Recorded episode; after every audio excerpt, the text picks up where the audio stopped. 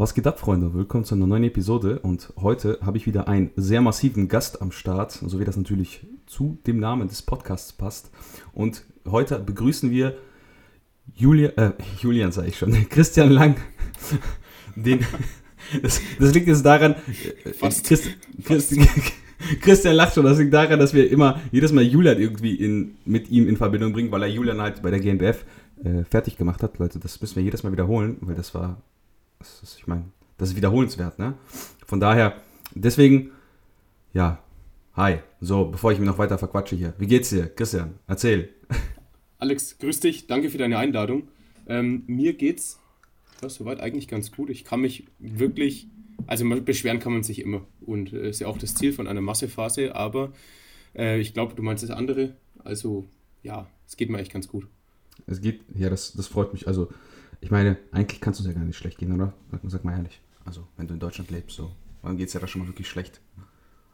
Ja, also ich, ich, ich habe auch keine Ahnung. Also, man, als, wie du schon festgestellt hast, es geht immer schlechter. Aber in Deutschland gibt es ja immer so eine gewisse Luxusuntergrenze, gell? Und die kann man gar nicht unterschreiten. Ja. Also definitiv. im Endeffekt kriegt man, ich weiß nicht, ob es in anderen Ländern auch so ist, aber man kriegt hier wirklich fürs Nichtsmachen Geld bezahlt. Und dann gibt es immer noch Leute, die sich beschweren. Also ja. allein für die Möglichkeit. Also es soll jetzt nicht heißen, dass ich nichts mache. Ich versuche trotzdem fleißig zu sein, aber ja, es muss schon viel zusammenkommen, dass in Deutschland ein schlecht geht. Ja. Der philosophische Podcast einfach, weißt du? Wir fangen direkt Wahnsinn. an. Also. Die Philosophengarage. Die Philosophen. ja, ey, so, so kann man das auch sehen. Äh, manchmal, manchmal ist es auch ganz cool, wenn man so Themen reinbringt, die irgendwie nicht so sportbezogen sind. Und tatsächlich sind die Themen bei uns in den Podcasts, die wir nicht sportspezifisch benennen, irgendwie so maximal QA, die laufen immer am besten. Ich habe auch mhm. keine Ahnung warum. Weil wenn du dann sagst, so die unsere drei besten Diät-Tipps, das ist vielleicht so wirklich sinnvoller Content, aber das ist nicht der Content, den die Leute sich anhören wollen. Ich habe keine Ahnung warum. Wahrscheinlich nicht. Ah, ich habe es mir vorhin angehört, also ich, ich bin einer von den Hörern. Leute, verzeiht es mir, wenn ich äh, zwischendurch mal hier was trinke.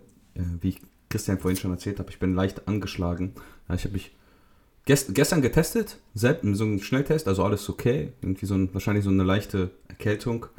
Deshalb, wenn meine Stimme jetzt sich etwas rauer und wie von einem echten Synchronsprecher sich anhört, dann wisst ihr, woran es liegt. Dann muss ich halt häufiger mit äh, na, weiß ich nicht, einem entzündeten Hals irgendwie aufnehmen. Das wäre doch mal was, oder? Was sagst du dazu? Also es, es klingt auf jeden Fall sehr, sehr massiv. Weißt schon, wenn man, wenn man sich diese brutalen Stoffe anschaut, die 200, 300, 400 Kilo einfach mal so locker wegheben, die haben ja auch immer so eine, so eine tiefe Stimme. Wahrscheinlich wegen, wegen dem extra ähm, Kreatin. Ja, und, und dem Druck da wahrscheinlich jedes Mal, wenn du ziehst, einmal auf, auf deine, wie, wie nennt sich das? Äh, auf dein, mit, mit was reden Stimmbänder, auf deine Stimmbänder wirkt. Weißt du, die verformen sich dann dadurch. Ja, ja. Stimmlitze oder, oder wie nennt man das? Keine Ahnung. Stimmbänder, Stimm, Stimmlitze. Irgendwie sowas. Stimmlitze. Ja, kann Stimmlitze. sein. Also ich höre das zum ersten Mal. Ich, ich google es jetzt nicht, weil äh, wer weiß, was dann kommt. Äh, du kommst doch irgendwo hier aus Bayern oder so, ne? Genau, ganz oben aus Bayern. Äh, neben Tschechien, da ist doch so ein Eck in der Deutschlandkarte. Oder in Deutschland. Boah, da schaue ich also, jetzt aber nach. Man, man nennt es auch das Dreiländereck. Das Dreiländereck. Ja, ich habe bestimmt schon mal davon gehört. Also das hört sich so an, aber na, ich bin jetzt nicht der gebildetste Deutschland-Mensch. Also ich äh, kenne die ganze Landkarte nicht. Ich, ich, ich bin. ich, ich sag nur immer in dem Knick von Deutschland, äh, östlich, da wohne ich, nur noch in Bayern. Ich glaube, ich hab's, aber ich bin mir nicht sicher. Hofsaale ist es. Genau. Ah. Direkt neben Asch. Das ist praktisch die erste, ja, relativ nennenswerte Stadt in, äh, in Tschechien. Und da fahre ich auch immer zum Trainieren aktuell hin. Nach Tschechien? Na klar. Weil ich äh, möchte nicht als Aluhutträger abgestempelt äh, werden. Ich habe aber nur eine Johnson-Impfung und die, die gilt hier nicht mehr. Ah, das ist natürlich äh, nicht so toll. Aber ich muss sagen, genau. ich hätte auch keinen Bock jetzt noch auf eine dritte Impfung. Muss ich ganz ehrlich so sagen. Ich meine, irgendwann ist gut so. Und also ich verstehe die Leute, die sagen, wenn eine Impfung wirkt, dann wirkt sie nach ein, zwei Mal. So, weißt du, so Masern, was gibt's da? Da musst du nicht irgendwie zehn Booster dir reinhaken. So, das das zeugt nicht von Qualität, ja. Das ist so wie wenn Leute zehn Jahre trainieren und immer noch scheiße aussehen. Das zeugt nicht von Sinnhaftigkeit, dass sie da pra praktizieren und fabrizieren. Aber ja, kann ich verstehen. Das ist halt so, so ein Abo, habe ich, hab ich, ne, hab ich so ein Gefühl, oder? Also als, als kauft man so, ähm, weiß was ich, eine Waschmaschine und im Kleingedruckten hat man dann noch Waschmittel alle drei Wochen dazu gekauft. ja, so ungefähr. Du kannst mittlerweile. So wirkt irgendwie. Du kannst auch mittlerweile bei, bei Druckerpatronen, äh, das habe ich gelernt, als ich mir vor zwei Jahren einen neuen Drucker gekauft habe, gibt es auch so ein Abo. Ja, der, der erkennt, wann die leer sind und schickt dir dann, da macht er automatisch eine Bestellung und schickt dir bei HP direkt welche los. Ja, so ähnlich ist es auch mit dem, mit dem Impfabo. Der, der, der, erkennt das, wenn, du, wenn, wenn, das abläuft und dann reicht, musst du was Neues her. Weil auch zum Selbst, weißt du, mit so einem Pen, wie so ein Insulinpen. Genau, genau. Aber äh, ja, egal. Ich, ich glaube, man muss ein bisschen vorsichtig sein mit seiner eigenen Meinung, weil ja, man will sich nicht mit den meisten Menschen versauen, die auch dir nahestehen.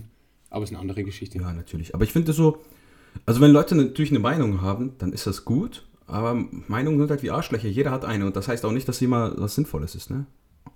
Vor, vor allem, es ist auch immer schwierig mit Meinungen so, äh, besonders wenn es um das Thema jetzt Impfung geht. So, du bist halt trotzdem kein Fachmann. Ja? Du kannst, du kannst dir Sachen vielleicht logisch herleiten, aber das heißt immer noch nicht, dass du Ahnung hast. So. Deswegen ist es halt immer gefährlich, sowas Richtig, zu sagen. Ja. ja. Das stimmt schon. Deswegen äh, haushalte ich da immer ein bisschen. Ja. Ist ein bisschen doof, dass wir immer ein bisschen versetzt sind, weil dann äh, falle ich dir immer ins Wort, ist mir aufgefallen. Deswegen, Leute, falls ihr euch fragt, warum redet der dem ständig dazwischen, das ist das Internet. Und manchmal sind wir ein bisschen zeitversetzt. Ich werde versuchen, das alles zu schneiden für euch, damit ja, das möglichst sich nach einem normalen Gespräch anhört. Also auf meiner Seite, ich, ich lasse dich mal aussprechen, aber wahrscheinlich kommt mein Signal zu spät bei dir. Ja, genau, genau, genau, genau. Und dann quatsche ich schon wieder rein und dann sieht das so aus, äh, ja, da musst du wieder anhalten und dann fange ich wieder an und dann ist es halt, es ist halt ein Krampf. Aber so ist das leider mit dem Internet. Ist ja, ist ja auch nicht so schlimm. Halb so wild. Dann lasse ich mir ein bisschen mehr Zeit, nachdem du ausgesprochen hast. Äh, willst, willst du dich vielleicht kurz vorstellen für die Leute, die dich nicht kennen? Ich meine, äh, jetzt, du warst bei Julian im Podcast, das mhm. heißt, wir haben eine relativ ähm, ja, überschneidbare Hörerschaft, so, die überschneidet sich relativ, aber trotzdem. Vielleicht einfach, wer bist du, was machst du? Ja, gern ich, ich bin relativ schlecht, mich selbst äh, oder darin, mich selbst vorzustellen, aber ich versuche es mal. Ich bin der Christian Lang und ähm, trainiere jetzt mittlerweile seit elf Jahren. Ein paar kennen mich jetzt vielleicht aus der vergangenen Saison, wo ich auch mit dem Julian mehr oder weniger zusammen auf der Bühne war. Also in Ungarn waren wir nicht zusammen, aber bei GNBF. Und da habe ich den Gesamtsieg gemacht und da durfte ich mir dann praktisch in der Saison zum zweiten Mal den Profititel zum Glück holen. Das erste Mal war in Ungarn und mehr oder weniger kennt mich jetzt eigentlich erst seit da. Genau. Also wenn es noch einen interessiert, ich habe Maschinenbau studiert, bin ähm, ja jetzt eigentlich noch Student und verdiene jetzt so meinen Lebensunterhalt mit Online-Coaching. Das ist jetzt eigentlich das, was ich mache. Würdest du denn sagen, du willst wirklich auch so weit ins Online-Coaching rein, dass du mit Maschinenbau nichts mehr am Hut hast? Also, ich habe mir das mal durchgerechnet und ähm, dass es für mich lohnt, müsste ich wahrscheinlich irgendwie mindestens 30 Klienten irgendwie gleichzeitig betreuen und selbst dann ist die Bezahlung nicht besser als ein durchschnittlich bezahlter Ingenieur. Mhm. Also, und dann im Gegensatz habe ich sehr viel Verantwortung, muss auch am Wochenende was machen und ähm, die ganze Zeit, die man halt rein investiert, es hat natürlich alles seine Vorteile, es hat aber auch Nachteile. Und wenn ich jetzt ehrlich bin, jetzt nach einem Jahr, ich sag's mal, ich sag mal Selbstständigkeit, weil ich es ja noch im sehr kleinen Rahmen mache, um mich einfach zu finanzieren, ähm, da kann man schon einfach mal sagen, irgendwo Angestellter zu sein, hat schon wirklich sehr viele Vorteile. Ja, also es hätte ich mir jetzt schon fast denken können, weil ich meine, so ein Ingenieur, der verdient halt eben auch gut Kohle, ne? Und du bist dann zwar in einem Angestelltenverhältnis, aber hast wahrscheinlich trotzdem relativ viele Freiheiten, weil das, also so ein Beruf, der immer ein bisschen höher gestellt ist, sagen wir es mal so, ist ja auch immer so ein bisschen, man bekommt mehr Vertrauen, all der ganze Kram, der dazugehört. Ne? Und wahrscheinlich auch eine höhere Position in einem Unternehmen, wo man eben nicht einfach sich einstempelt ja. und äh, sagt, ja, okay, jetzt muss ich hier meine acht Stunden abarbeiten und dann gehe ich nach Hause und dann ist mir alles egal. Ja, ich habe jetzt, ähm, also ich habe ja gesagt, ich studiere noch, aber ich habe natürlich Maschinenbau fertig studiert, das heißt, aktuell studiere ich eigentlich Lehramt. Aber ich bewerbe mich immer hin oder wieder auf ein paar interessante Stellen, die mir eben trotzdem taugen würden. Und um 15 Uhr habe ich noch ein Bewerbungsgespräch bei einer relativ namenhaften Firma in der Umgebung. Ähm, mal schauen, ob es das wird. Mal gucken. Wenn, ja, ich bin immer für alles offen. Also ich fahre jetzt nie immer nur eingleisig. Aber ja, das Coaching würde nie auf der Stelle li äh, liegen bleiben. Also ich würde es wahrscheinlich lieber am Wochenende dann komplett machen oder nach Feierabend, anstatt jetzt ähm, ja, nur Fernsehen zu sehen oder irgendwas. Das ist jetzt weniger mein Ding. Kann ich verstehen. Also ist ja auch natürlich immer so eine Sache, wenn man den Sport relativ gerne macht, nicht, nicht einfach nur, um gut auszusehen, sondern einfach den Sport an sich mag, dann ist das schon sowas, was man auch gerne macht. Also Leute coachen, denen vielleicht was beibringen. Denen, Absolut. Äh, ich mag das auch eigentlich ganz gerne, dieses äh, Personal Training zu geben. Also wirklich mit Leuten eins zu eins in der Betreuung zu arbeiten. Allerdings stellt sich das häufig als sehr, sehr schwierig heraus, weil die wenigsten wirklich die Ambition dann auch mitbringen, das zu tun, was eben dazu gehört. Mhm. Ne? Also wenn du jetzt jemanden hast, der ist noch Anfänger und du sagst mir, du musst das und das und hier und es ist immer schwer und es ist nicht leicht, es wird auch nicht leichter. Kennst du das, diese typischen Hausfrauen, die irgendwie an der Beinpresse sitzen mit 10 Kilo und dann macht die 20 Wiederholungen und redet dabei noch und ist am Handy oder so und dann denkst du auch so, ja, okay. Weißt, bei uns im Studio gibt es ab und zu mal eine, ich, ich sehe die so selten, die liest dabei. Ja, so die hat einfach ein, ein Kackbuch in der Hand in der Beinpresse. Oder mit der Zeitung habe ich auch schon einen gesehen. Ja, versuch mal so, so einer Person dann zu erklären, dass sie eben sich so anstrengen muss, dass die im besten Fall nicht mit dir reden kann. Also, wenn jemand mit mir redet und ich habe einen richtig schweren Satz, und dann sage ich, warte, ich kann dir gerade nicht antworten, so ganz schnell. Weil kannst du einfach nicht. Du bist, du bist, musst ja dich ja. anstrengen. Das ist ja einfach ja. so. Und wenn du dieser Person dann beibringen musst, dass sie jedes Mal irgendwie für sie jetzt, äh, also sie, ihr Verständnis von Sport ist dann halt nicht leiden und das tut weh und ich muss durch den Schmerz durch, weil ich will vielleicht Muskulatur aufbauen, ich will ein Overload kreieren, sonstiges. Ne? Das ist dann immer sehr, sehr schwierig. Mhm. Deswegen ist es auch sehr, sehr schwierig, mit Kunden zu arbeiten, die weniger wissen als du. Aber du kannst immer relativ schwer Leute coachen, die mehr wissen als du. Ne? Das äh, funktioniert ja auch irgendwo nicht. Also ich, ich glaube schon, du, du coachst ja auch ein paar Leute, oder? Nö. Habe ich irgendwie mal so. Nö, aktuell gar nicht mehr. Ich habe, als ich im Studio gearbeitet habe, welche so for free, wirklich ein bisschen intensiver betreut.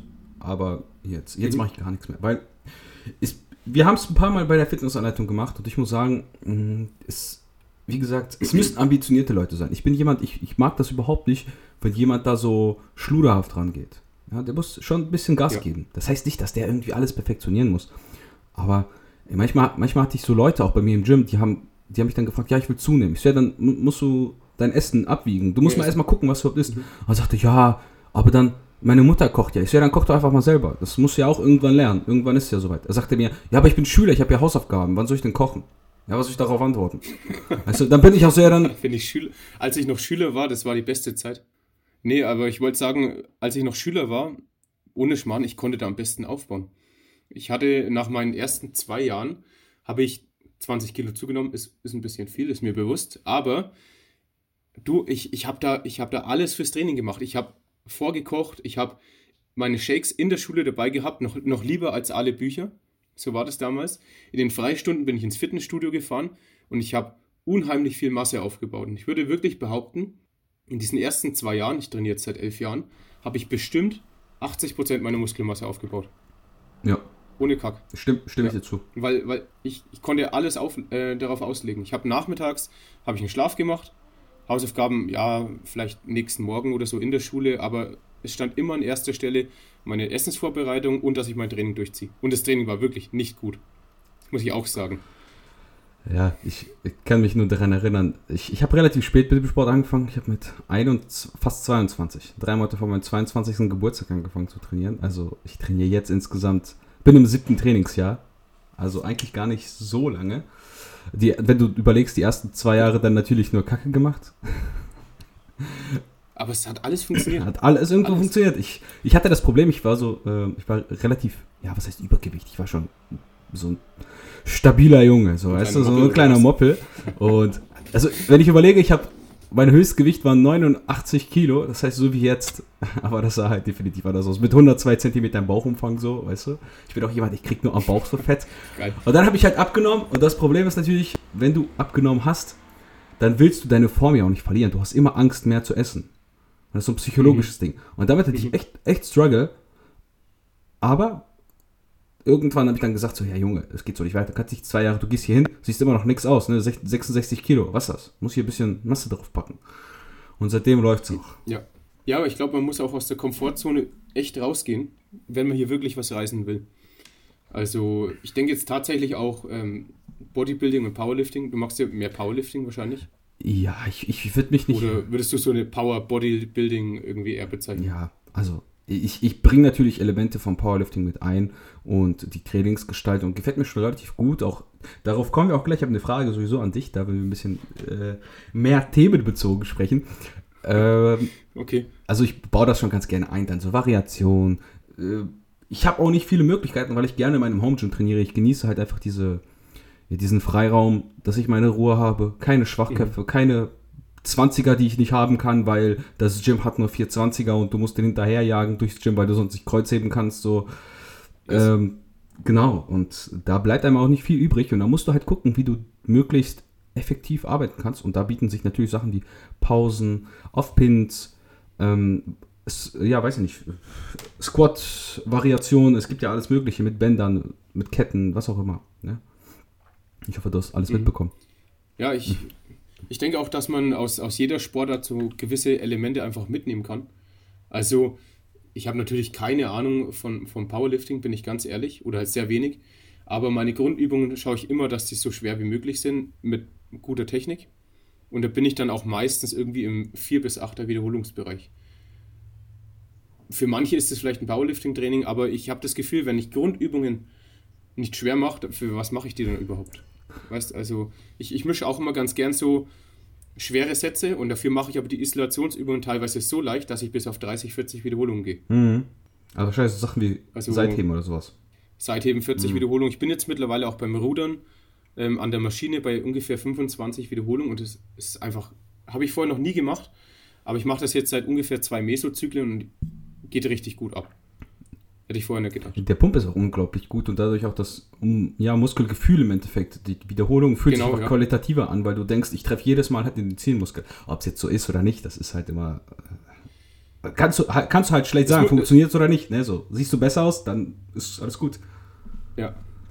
Also zum, zum Glück ist der Muskelaufbau relativ einfach, muss man auch sagen.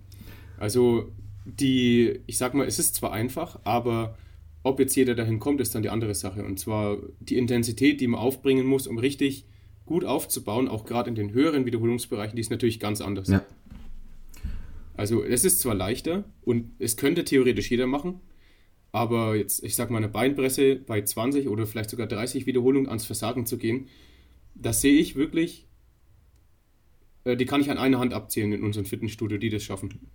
Das glaube ich dir sofort. Ich habe mal am Anfang meiner Trainingskarriere noch, als der Aufbau richtig losging, ja, ich glaube, ich habe es schon mal in dem Podcast erzählt, da haben ein Kumpel und ich uns natürlich erstmal so einen Team Andro-Plan geschnappt, weil irgendwie muss man anfangen. Ganz geil. Und ähm, der, der hat auch so einen geilen Namen. Big, warte, Get Big, Lift Big oder sowas. Und da ging es halt auch darum, im Endeffekt. Das muss ich mal googeln, dann schreibe ich mir. Ich, ich, kann dir nachher mal schicken. Und der, der, der Beintag war einfach es ging los mit 5x5 Kniebeugen, dann, dann fünf Sätze Beinpresse, aber du baust das wie so eine umgekehrte Pyramide. Das ist so ein bisschen oldschool. Das macht man heutzutage gar nicht mehr so, sodass du anfängst mit. Von leicht auf schwer oder umgedreht? Ähm, von. Ach, warte, von. Du fängst an mit 15 Wiederholungen, dann mhm. 12, dann 10, dann 8 und dann irgendwie sechs und zwei äh, Dropsets. Beim letzten Satz? Ja. Zwei ja. Dropsets. Das heißt im Endeffekt sieben Scheiße. Sätze. Und das war noch nicht alles. Dann ging es los, entweder mit, der, der Plan hat sich immer ein bisschen gewechselt nach äh, acht, acht, Wochen. Mhm. Ich glaube, im ersten Plan waren Ausfallschritte dann nochmal, dreimal zwölf oder so. Und weil ich gedacht habe, so dreimal zwölf, das ist viel zu wenig, du machst einfach dreimal 30, also 30 Schritte, also 15 Schritte pro Bein und dann machst du noch einen Satz ohne Gewicht, bis du nicht mehr hoch kannst. Und der sah auch genauso aus, weil ich bin dann einfach wie ein Bekloppter durch das Fitnessstudio gelaufen und ungefähr so zwei, drei Runden nach den drei mhm. Sätzen und bin dann einfach irgendwann fast umgefallen. Und meine Beine, die haben so gebrannt. Und ich sag's dir, ich habe in, innerhalb von einem halben Jahr sechs Zentimeter Beinumfang aufgebaut. Ich glaube, den Plan muss ich auch mal googeln, weil äh, Beine sind die Schwachstelle. Aber wenn, wenn man als Anfänger motiviert an die Sache geht, dann kann man wirklich ja. Berge versetzen. Also, dass man jetzt vielleicht den Plan nicht mehr, nicht mehr verkraftet in, in deinem Stadion, ist ganz klar. Aber ähm, ja, man lernt halt einfach vielleicht Intensität von, von der Stunde Null, wenn man wirklich motiviert genug ist. Wie, Aber so eine Käse macht man einfach mal mit. Ja, ja. Wie bist du denn, also vom, du sagst, du trainierst jetzt elf Jahre, du hast, so wie ich bei Daniel raushören könnt, konnte, ich habe mich natürlich ein bisschen mhm. vorbereitet und habe schon so ein paar äh, Podcasts angehört gestern Abend. Also äh, ein paar. Ich habe den mit Julian gehört und den mit Daniel und dachte mir so, ja, jetzt bist du top vorbereitet. Ist ja ein paar. Jetzt, jetzt, kenn, ja. jetzt kennst du den Christian voll. Wir sind voll die Buddies jetzt. Äh, ich, bin, ich bin transparent, ja. ähm, wie, wie bist du denn von den Junioren? Also, wenn du bei den Junioren gestartet bist, heißt das, du hast ja schon am Anfang überlegt, ich will irgendwie Bodybuilding machen. Ja, also mein Bruder, es war ja so, den ersten Wettkampf, den ich bestritten habe, war eigentlich auch äh, nicht, das war, der war gar nicht vorgesehen. Also mein Bruder hat sich für den Wettkampf angemeldet, hat schon, keine Ahnung, sechs, sieben, acht Wochen Diät gehabt und war dann noch acht Wochen vor dem Wettkampf. Mhm. Also insgesamt 15 Wochen ungefähr angepeilt. Und es sah eben richtig gut aus. Und ich war daneben wie so ein kleiner Fettsack. Also man muss auch sagen, mein Bruder wiegt 20 Kilo mehr oh. als ich. Oh. Also der ist, der ist ein richtiges Tier. Ähm, und nach die, oder acht Wochen vor dem Wettkampf habe ich dann einfach gesagt, schaut geil aus, das würde ich auch gern machen. Und er sagt halt einfach, mach halt. Weißt, er ist halt so einer, der sagt, entweder du machst es oder, oder machst es nicht. Oder halt ja. nicht, gell? Eben. Und dann habe ich gedacht, eigentlich hat er recht. Ich mach's halt einfach. Und dass halt acht Wochen ziemlich wenig ist, wusste ich ja damals nie, weil ich habe nie eine Diät gemacht. Also halt äh, von heute auf morgen dann alles rausgekattet, was man halt rauscutten kann, außer Gemüse und Eiweiß wie man es halt früher gemacht hat. Ich habe vorher natürlich auch recherchiert, Arnold Schwarzenegger hat ja mal gesagt, ähm, nur Fisch und Gemüse und dann, dann wird auch jeder brutal. Das habe ich halt auch gemacht. Das, der Tom Platz, ich war mal beim David Hoffmann auf einem Seminar mit dem Tom Platz, ich weiß nicht, ob du das kennst. Äh, ja, ich, ich habe das Video, glaube ich, gesehen. Genial, also der Typ. Auf YouTube. Er hat auch gesagt, ich habe in der Diät immer, ähm, wie, wie nennt er das? Die Amis haben da immer so einen komischen Namen für. Er nimmt das braune Fleisch am Hähnchen. Also nicht das, nicht das weiße, sondern das braune. Praktisch. Ja. Ähm, ich glaube, das sind, das sind ja. Das, was zwischen den Knochen immer ist. Ja, und ähm, im Endeffekt zählen da, glaube ich, auch die Schenkel zu, also der obere Schenkel. Nicht, nicht, nicht mhm. dieses, was wir irgendwie anbraten als äh, Chicken Wings, sondern der obere Teil. Ja. Ähm, und beispielsweise auch, bevor ich mich, ich weiß nicht, bin mir gerade gar nicht sicher, ob es das ist, bevor ich hier was Falsches sage. Auf jeden Fall, ich glaube, äh, ich weiß nicht, ob Innereien dazu zählen bei, bei denen, ob die das mit dazu zählen, Vielleicht. aber ich glaube, die sind da gar nicht so Fans von. Also außerhalb von Deutschland essen zwar viele Leute, also in vielen Ländern werden zwar Innereien gegessen, in Deutschland ist das nicht so. Bist du? Ich. Bist du? Ja, tatsächlich nicht so oft. Es ist eigentlich eine gute Sache, besonders Leber. Ich übelst underrated, wirklich. Ja besonders Leber ist, äh, was den Vitaminhaushalt ja. angeht, eigentlich eine super Sache. Ne? Ich meine, du kannst, du kannst damit so viel abdecken und bei, bei Leuten, die vielleicht mhm. relativ wenig Gemüse essen, kann es echt helfen. Ne? Ja. Also ganz früher, bevor es diese ganzen, ich habe ja auch vorher deine ähm, Meinung zu den Supplements bei irgendeinem Podcast gehört, mit dem Multivitaminpräparaten. Mhm. Vielleicht erinnerst du dich noch. Und ich bilde mir ein, früher, bevor es diese ganzen Überfluten von Vitaminpräparaten gab, haben die Bodybuilder oder die Sportler auch immer ähm, Innereien gegessen. Mhm. Einmal die Woche, glaube ich. Und es hat wirklich seine Daseinsberechtigung. Also in der, in der Prep habe ich zum Beispiel jede Woche einmal Leber gegessen. Also ich bin halt einfach davon überzeugt, dass es halt ein mehr gibt als einfach nur stumpfes Fleisch. Fleisch ist ja eigentlich unglaublich ersetzbar. Ja, definitiv. Nimmst ein Whey, dann hast du schon eigentlich, ich glaube, Whey hat sogar ein besseres Aminosäureprofil, weil das vollständig glaube, ist und Fleischsorten haben ja immer andere Zusammensetzung, wenn ich jetzt, bevor ich mhm. Quatsch erzähle, aber müsste ungefähr so sein. Von daher, theoretisch ist ein Whey also immer besser als Fleisch oder sonstiges, aber ja. ich bin einfach Fleischlover, da muss ich so sagen, also ich könnte jetzt nicht vegan leben. Fleisch ist, ne? also Fleisch ist schon das. Wenn ich jetzt selber schlachten müsste, dann würde ich wahrscheinlich schon zweimal überlegen, ob ich es jetzt in den Maßen essen würde. Ja. Aber. Ganz klar. Ganz klar. Ich, also ich habe als Kind äh, gesehen, wie Tiere geschlachtet wurden. Äh, mein Opa war da relativ stumpf. Er hat da so ein mhm. Huhn mal einfach den Kopf abgehackt und dann ist das einfach nochmal losgelaufen. Also das, ich würde es jetzt nicht. Das kenne ich aber auch. Ich würde es jetzt nicht persönlich unbedingt machen wollen, aber wenn es sein muss, dann, dann muss es halt sein. So, ich glaube, ich wäre auch jemand, ich wäre schon so mit, mitfühlend. Also ich bin schon mitfühlend, was das angeht. Ich so, ach, das arme Tier. Kann man ja auch sein. Ne? Aber es schmeckt halt gut. So. Und wenn du jetzt in der freien Wildbahn jetzt, bist, jetzt. dann wirst du auch von so einem Löwen oder so gegessen. Dann juckt den das auch nicht. Ob du, ob du ein guter Mensch warst oder nicht. Der denkt sich so, ja, Hunger, Alter. Ja. Weißt du, das, das Ding ist immer, jetzt kommen bestimmt einige Veganer und sagen, ja, wenn du es nicht schlachten kannst, dann kannst du es doch auch nicht essen. Aber ich, ich bin da ein bisschen anderer Meinung, weil jeder Mensch spezialisiert sich auf irgendeine Tätigkeit. Mhm. Und ähm, genauso wie vielleicht dein Nachbar später mal keine, keine, keine Hausplanung übernehmen kann, kannst du halt nicht schlachten. Weißt und es, es, ja, es hat ja auch seinen Sinn und Zweck, dass es so eine gewisse Arbeitsteilung gibt. Was der eine nicht kann, macht der andere. Und das bedeutet jetzt nicht, dass du kein Recht darauf hast, das zu konsumieren oder sonst was. Was, äh, was natürlich die, die Denkweise dahinter ist, ist ganz verständlich. Aber diese, diese Argumentation, die, die habe ich oft mitbekommen, aber noch nie verstanden.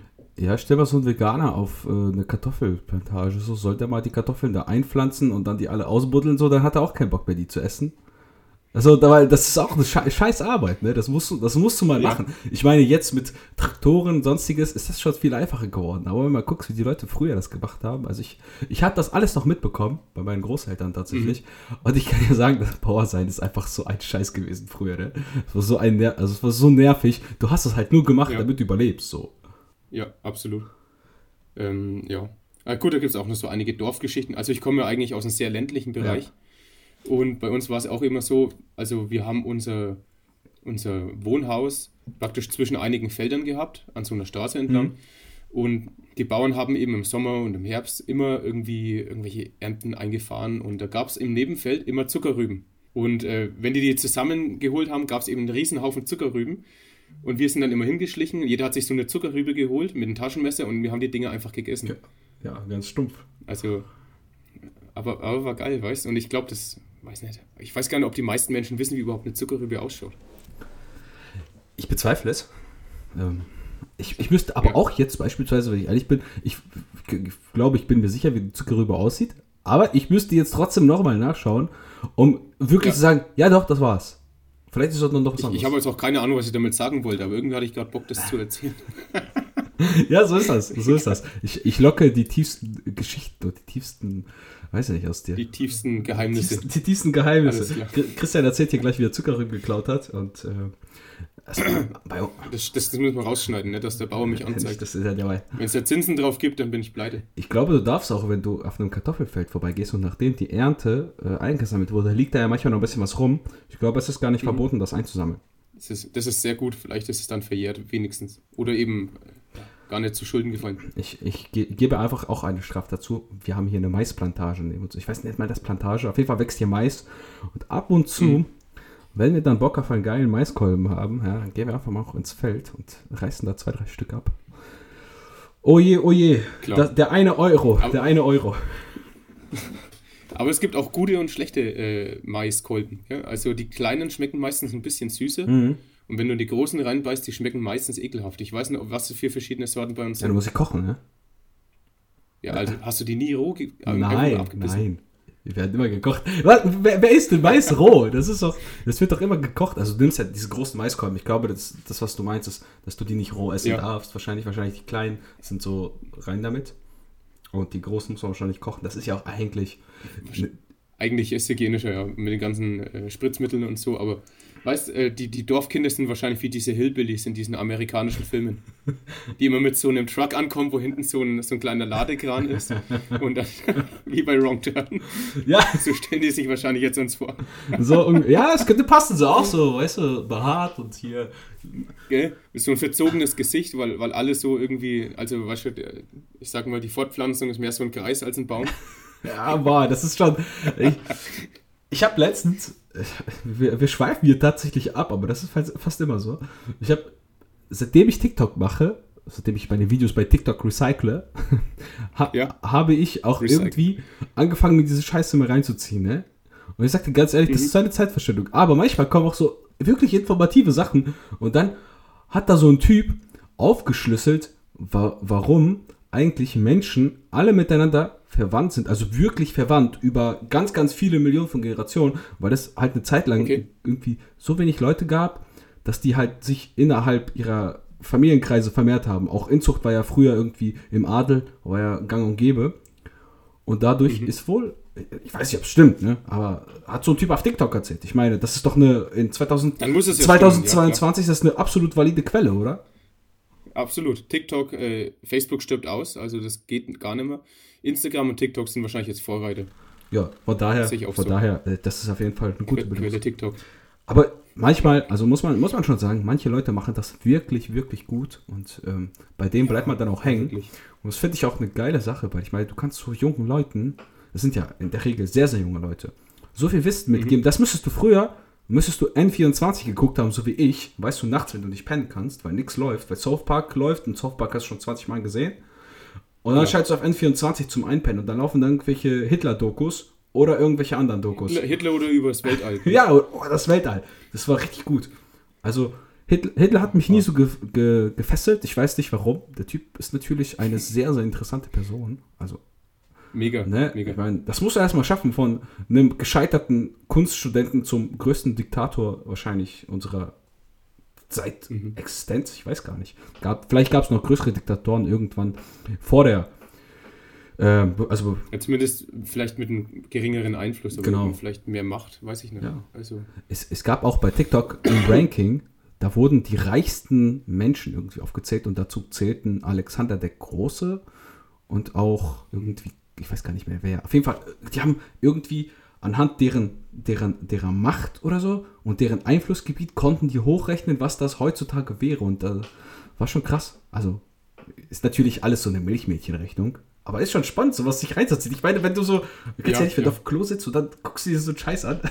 Das ist halt so. 90% der Leute machen Oder das genau so. Einschlafen. Genau so. Mhm. Ja.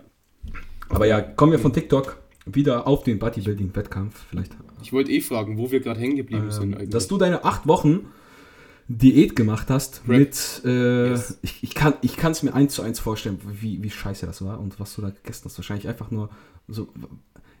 Es gibt ja von Lyle McDonald diese äh, Protein-Diät praktisch, wo du nur Protein und Gemüse mhm. isst. Wahrscheinlich sah das ungefähr ja. genauso aus, ne? Es, es war ziemlich genau so, ja. Also ich habe mir tatsächlich am Abend immer mein ganzes Essen für die nächsten zwei Tage vorbereitet. Und es war ein riesengroßer Topf. Und da habe ich Zucchinis reingeschmissen, Zwiebeln, grüne Paprika, weil rote, rote gehen überhaupt nicht, die haben ja mehr, mehr Fruchtzucker und so. Geht überhaupt nicht klar. Am besten.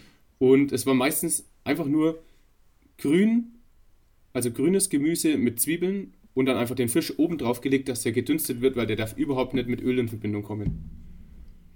Und das habe ich mir dann angedünstet und dann halt einfach aufgeteilt auf zwei Tage, fünf oder sechs Portionen, was man früher so gemacht hat und Vollgas. Abends gab es einen Löffel Erdnussbutter, das war alles. Du warst ja doch relativ. Wie, wie alt warst du da?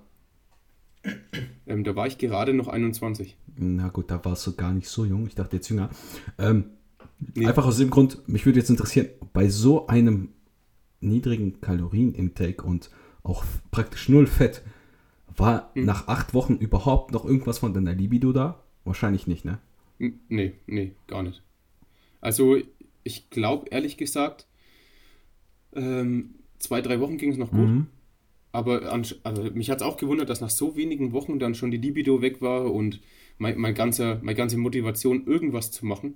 Ich meine, man hat es halt dann irgendwie so abgespult und es ist auch wichtig, dass man das irgendwie automatisiert, dass du ins Training gehst, dass du kochst ähm, und dass du halt einfach nicht überdenkst, was du gerade wirklich machst, weil ich glaube, das machen viele viel zu häufig. Ja. Aber äh, nach wenigen Wochen war eigentlich Libido, die Libido weg und eigentlich, ja, der Schlaf war dann auch nach wenigen Wochen komplett kacke. Also ich bin nachts dann aufgewacht, weil ich eh nicht schlafen konnte und habe dann auf Chefkoch die Rezepte durchgeschaut und abgespeichert, was ich mir mal kochen möchte. Und dann in einer Low-Fat, Low-Calorie-Variante wahrscheinlich. Ja. Ja, das ist krass. Alles, alles low. Ja, Alter, das ist so. Ich, ich verstehe das alles, warum du das gemacht hast. Aber es ist halt so extrem doof, ne? Es ist halt so extrem dumm, wenn ja. man sich das so im Endeffekt mhm. anguckt. Aber sah's, also ich kenne die Fotos nicht. Sah, sah das denn gut aus? Welche, welche Platzierung hast du gemacht? Ich, ich habe den vierten Platz gemacht. Mhm. Ähm, und halt, gut, ich habe extrem Muskelmasse verloren. Aber ich finde auch im Nachhinein war die Form ganz okay. Also es gibt auch Videos im YouTube von der GNBF. Mhm. Also was war das dann? Ähm, Junioren, also es war die internationale, also muss man auf Englisch angeben, Juniors 2015. Ich schreibe es mir gerade auf, ich gucke es mir nachher mal an.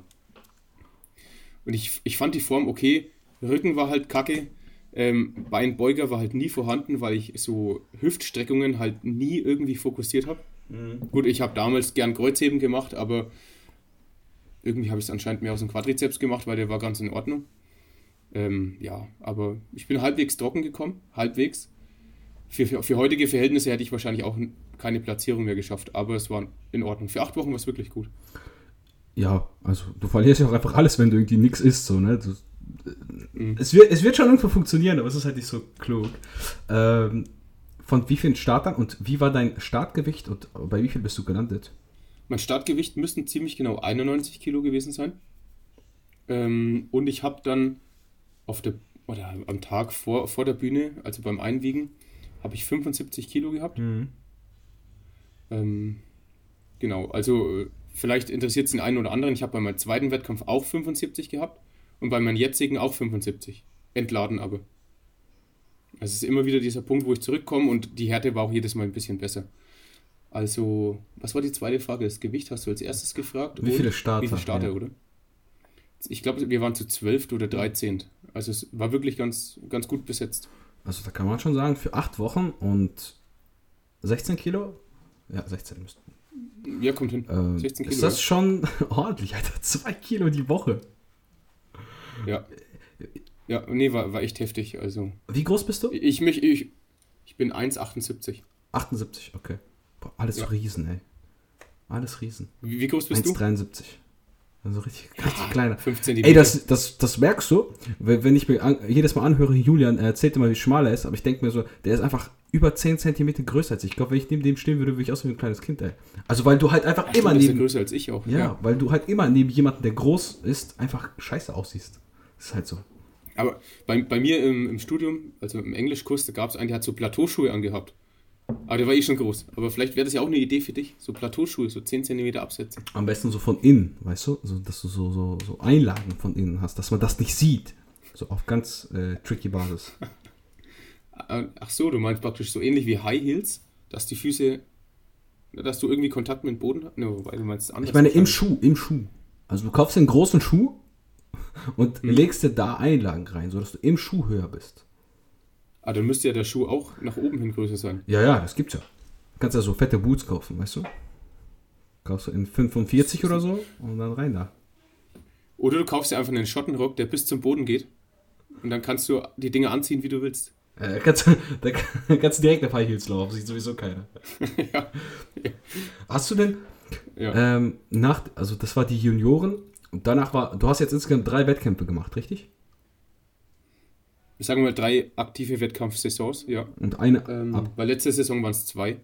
Aber der zweite Wettkampf war dann das Jahr drauf bei den Herren im Leichtgewicht. Mhm. Da habe ich auch den vierten Platz gemacht. Ähm, die waren aber schon, also ich habe mich ehrlich gesagt eine Woche vor dem Wettkampf nochmal extra runtergehungert, weil ich so zwischen zwei Klassen stand. Okay. Äh, und im Nachhinein war es wahrscheinlich die schlechteste Entscheidung, die ich machen konnte, weil das Leichtgewicht war unglaublich hart. Also da war auch der Aldin Aljakic, Kennst du den? Ja, klar. Gegen den, äh, gut, haben wir alle anderen dann verloren. Der hat den ersten da gemacht und dann die, die nächsten zwei waren auch unglaublich hart und da konnte ich einfach nicht mithalten. Auch obwohl ich härter war als bei den Junioren das Jahr davor. Ähm, und ich habe auch länger Diät gemacht, 16 Wochen dieses Mal. Aber auch, ja, weniger intelligent. Also ich bin auch gleich am Anfang mit 1900 Kalorien eingestiegen, habe am Anfang über die Woche dann ja, ich habe eigentlich auch jede Woche ein Kilo abgenommen. Das war schon ein großes Defizit eigentlich. Und war das, das äh, die Diät, in der du 95 Kilo gewogen hast? Da waren es 93 Kilo. Mhm. Und äh, letzte Diät, also letztes Jahr, waren es dann 94 Kilo. 94. Also wenn man es sieht, habe ich nur ein, ein Kilo in fünf Jahren aufgebaut. Nee, es ist schon deutlich mehr geworden. Ich bin auch ein bisschen fettfreier geblieben. Aber ja. Also es war eigentlich eine angenehme Diät, auch ohne Coach. Also ich war erst letzte, letzte Saison das erste Mal mit dem Coach dann praktisch in der Vorbereitung. War auch richtig gut, habe viel dazugelernt. Und gut, viel Wissen hat man natürlich schon vorher, indem man halt einfach sagt, ja, man sollte jetzt mit Deloads trainieren ähm, und auch mit Diet Breaks mal arbeiten. Es wird alles so angliziert, aber das klingt halt auf Deutsch kacke. Und halt einfach eine intelligente Makroverteilung fahren. Mhm. Und ich wusste das vorher auch schon, aber man macht es halt einfach nicht, weil wenn ich einen Deload mache, dann kann ich nicht so intensiv trainieren und dann halte ich die Muskeln nicht. Also ist dann halt die, die zweite Stimme, die im Kopf so rumschwirrt. Also, wenn man dann einen Coach hat, das, das lohnt sich schon wirklich, weil der, der zwingt dich nicht, aber du musst ihm halt vertrauen und es geht auch wirklich auf, was du dann denkst.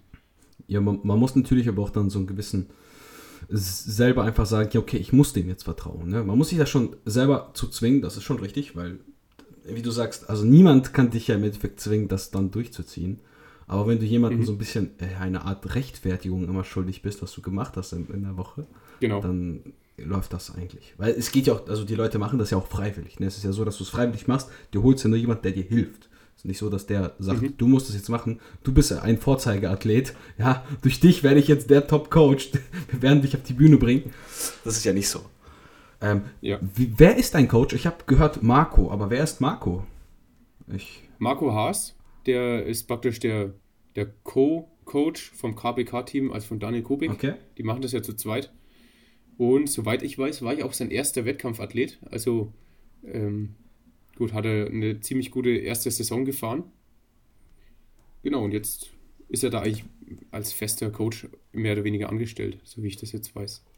Wir haben auch gerade so eine kleine Coaching-Pause. Okay.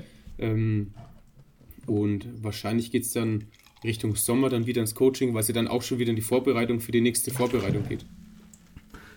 Also du hast noch nie eine Offseason mit demselben Coach gemacht, mit dem du dann auch diätet hast im Endeffekt. Also nie so eine richtig lange Saison, wo du vielleicht zwei, zwei Einläufe nee. hattest oder sowas. Ich, ich, hatte ja nie vorher einen Coach. Also mhm. Marco war eh der Erste und ich bin praktisch ähm, im Spätsommer 2020 zu ihm ins Coaching gekommen. Da haben wir noch zwei Monate Aufbau gemacht oder so. Also nur, dass ich halt ins System reinkomme. Dann haben wir so eine Vordiät gemacht die mich auch in, in eine richtig gute Situation gebracht hat. Also körperfettmäßig, äh, von der, vom Trainingsstand habe ich auch noch viele Erfolge gemacht. Und dann haben wir eine kleine Pause gemacht und dann ging es eigentlich schon in die Wettkampfdiät. Mhm. Und eigentlich, eigentlich die meiste Zeit war nur Diät. Und jetzt, ja gut, Aufbau weiß ich ungefähr, was für mich funktioniert. Und ähm, dass wir am Schluss nochmal vielleicht ein bisschen drüber schauen, machen wir noch ein paar Monate zusammen den letzten Aufbau. Äh, er schaut über meinen Mesezyklus auch mal so ab und zu drüber, also wir sind auch ziemlich gut immer noch. Es ist halt nur aktuell ähm, die, als Student weißt du, wie das Leben ist ähm, mit den Finanzen, gerade wenn man jetzt ähm, irgendwo zur Miete noch wohnt. Ich habe auch noch ein Auto zu zahlen und das Leben ist auch so teuer, schenkt wieder nichts. Deswegen bin ich da aktuell noch ein bisschen am Haushalten und muss einfach mal schauen, wo ich bleibe. Und Marco kommt dann eben wieder ins Spiel, wenn ich ähm, finanziell ein bisschen besser dastehe, sagen wir es einfach mal so. Ja, ich denke, das kann eigentlich jeder nachvollziehen. Das ist ja auch so ein Faktor, ja.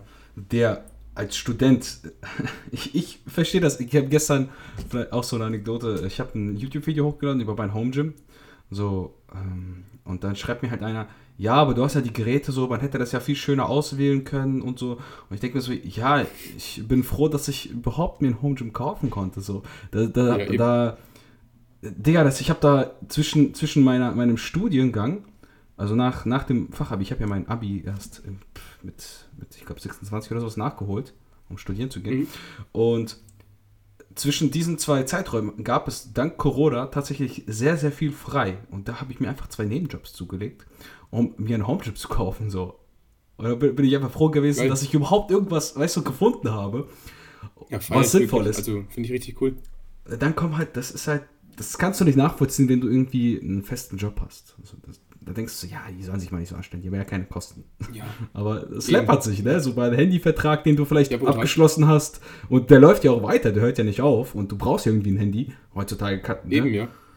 Und äh, ja, also kann ich, kann ich voll nachvollziehen, so Studenten und Geld ist immer eine ganz, ganz böse Geschichte. Aber du hast den Vorteil, dass du äh, Leute coachst und dadurch auch so ein bisschen äh, die, die Zeit auch frei einteilen kannst. Das ne? ist ja viel besser als irgendwie, wenn du in einem Studio jetzt irgendwo drum gammeln müsstest. Ja. Ja. Also ich bin auch ab diesem Monat eigentlich mit meinen Kapazitäten an der Grenze.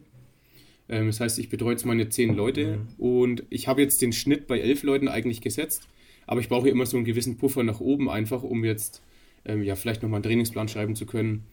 Ähm, also wenn jetzt noch einer kommt und der hat unglaublich Bock, dann kann man immer mit dem drüber reden. Es klingt halt jetzt wie eine, wie eine blöde Werbung, wenn ich sage, ich habe noch einen Platz frei. Aber es ist wirklich so, eigentlich wollte ich keinen mehr annehmen.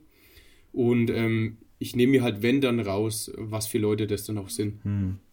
Ja, kann ich verstehen. Also, ich habe irgendwie auch das Gefühl, dass ähm, wenn man bei der GNBF relativ gut abgeschnitten hat, man direkt sehr, sehr als Coach gefragt ist. Ist dir das mal aufgefallen? Also, das, das ganze Interesse an mir ist brutal gestiegen. Also, sowohl in, sowohl in meinem eigenen Studio, auch als auch übers Netz. Also, weißt du, vorher trainiert man so und dann, dann denken die wahrscheinlich, ach, das ist so ein Klugscheißer, der erzählt mir irgendwas über eine Übungsausführung oder Diät. Und, und kaum hat man da mal irgendwie so einen, so einen behinderten Titel, Ja, also ja, ja. nicht behindert, weil ich bin unheimlich stolz, ganz klar, aber dann auf einmal glauben sie es dir, weißt und dann bist du wichtig. Ich kann das sehr, sehr gut nachvollziehen. Das ist so, als hättest du vorher irgendwas anderes erzählt. Oder eigentlich hast du genau dasselbe gesagt wie jetzt und es ist ja auch kein. Geheimnis. Es ist ja nicht so, dass, dass man jetzt auf einmal dadurch irgendwie eine Erleuchtung erfahren hat. Vielleicht, vielleicht ist die Authentizität irgendwie gestiegen, dass ich einfach glaubwürdiger bin, weil ja, okay, was der sagt, muss stimmen, sonst hätte er nicht gewonnen. Aber ich, ich habe ich hab ja vorher schon die Muskelmasse gehabt, die ich jetzt habe. Also vielleicht habe ich 400 Gramm weniger gehabt oder so, aber Fakt ist, ich habe nur das umgesetzt. Gut, Marco hat mir viel beigebracht, ganz klar. Aber die Muskelmasse habe ja ich aufgebaut. Ja. Vorher. Ja. Also mich, mich nervt es manchmal ein bisschen. Klar gibt es mir auch so ein bisschen was zurück, dass die ganze Wettkampfdiät eben so viele Entbehrungen hatte. Aber du hast voll recht.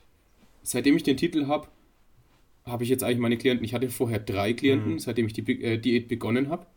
Und ab Ungarn hatte ich dann, glaube ich, viel mehr Anfragen, auch einfach direkt irgendwelche Fragen, äh, die halt Training begen- be betreffen oder ganz einfach Follower Ja. äh, was, was habe ich am Anfang gekämpft für, für 50 Follower im Monat oder so? Oder überhaupt 50 Follower. Ähm, bis, zu, bis zu Ungarn hatte ich, glaube ich, 900 oder 700 Follower nur. Mhm. Nach Ungarn habe ich dann auf einmal 300 mehr gehabt. Da waren es 1100. Und nach der GNBF hatte ich dann fast 2000 und seitdem steigt es jeden Tag unge- ungefähr um 10 Follower an. Ja, krass. Also, man Also- merkt das schon, das ko- korreliert so ein bisschen. Ne? Das ist aber auch eigentlich eine gute Sache. Ich kann es ja auch nachvollziehen. Also, wenn jemand jetzt einen guten Titel hat, dann wirkt auf dich immer vertrauenswürdiger, als wüs wüsste Ja, er, was er tut. klar. Ne? Aber ist schon. Aber er wirkt halt auch so, muss man auch sagen. Also nur weil jemand einen Titel hat, heißt es ja nicht, dass er besser coachen kann als jemand anderes. Vielleicht hat er auch einfach nur seinen Weg rausgefunden. Es gibt ja auch ganz viele, die machen und bei denen funktioniert es und die Ja. wissen gar nicht warum.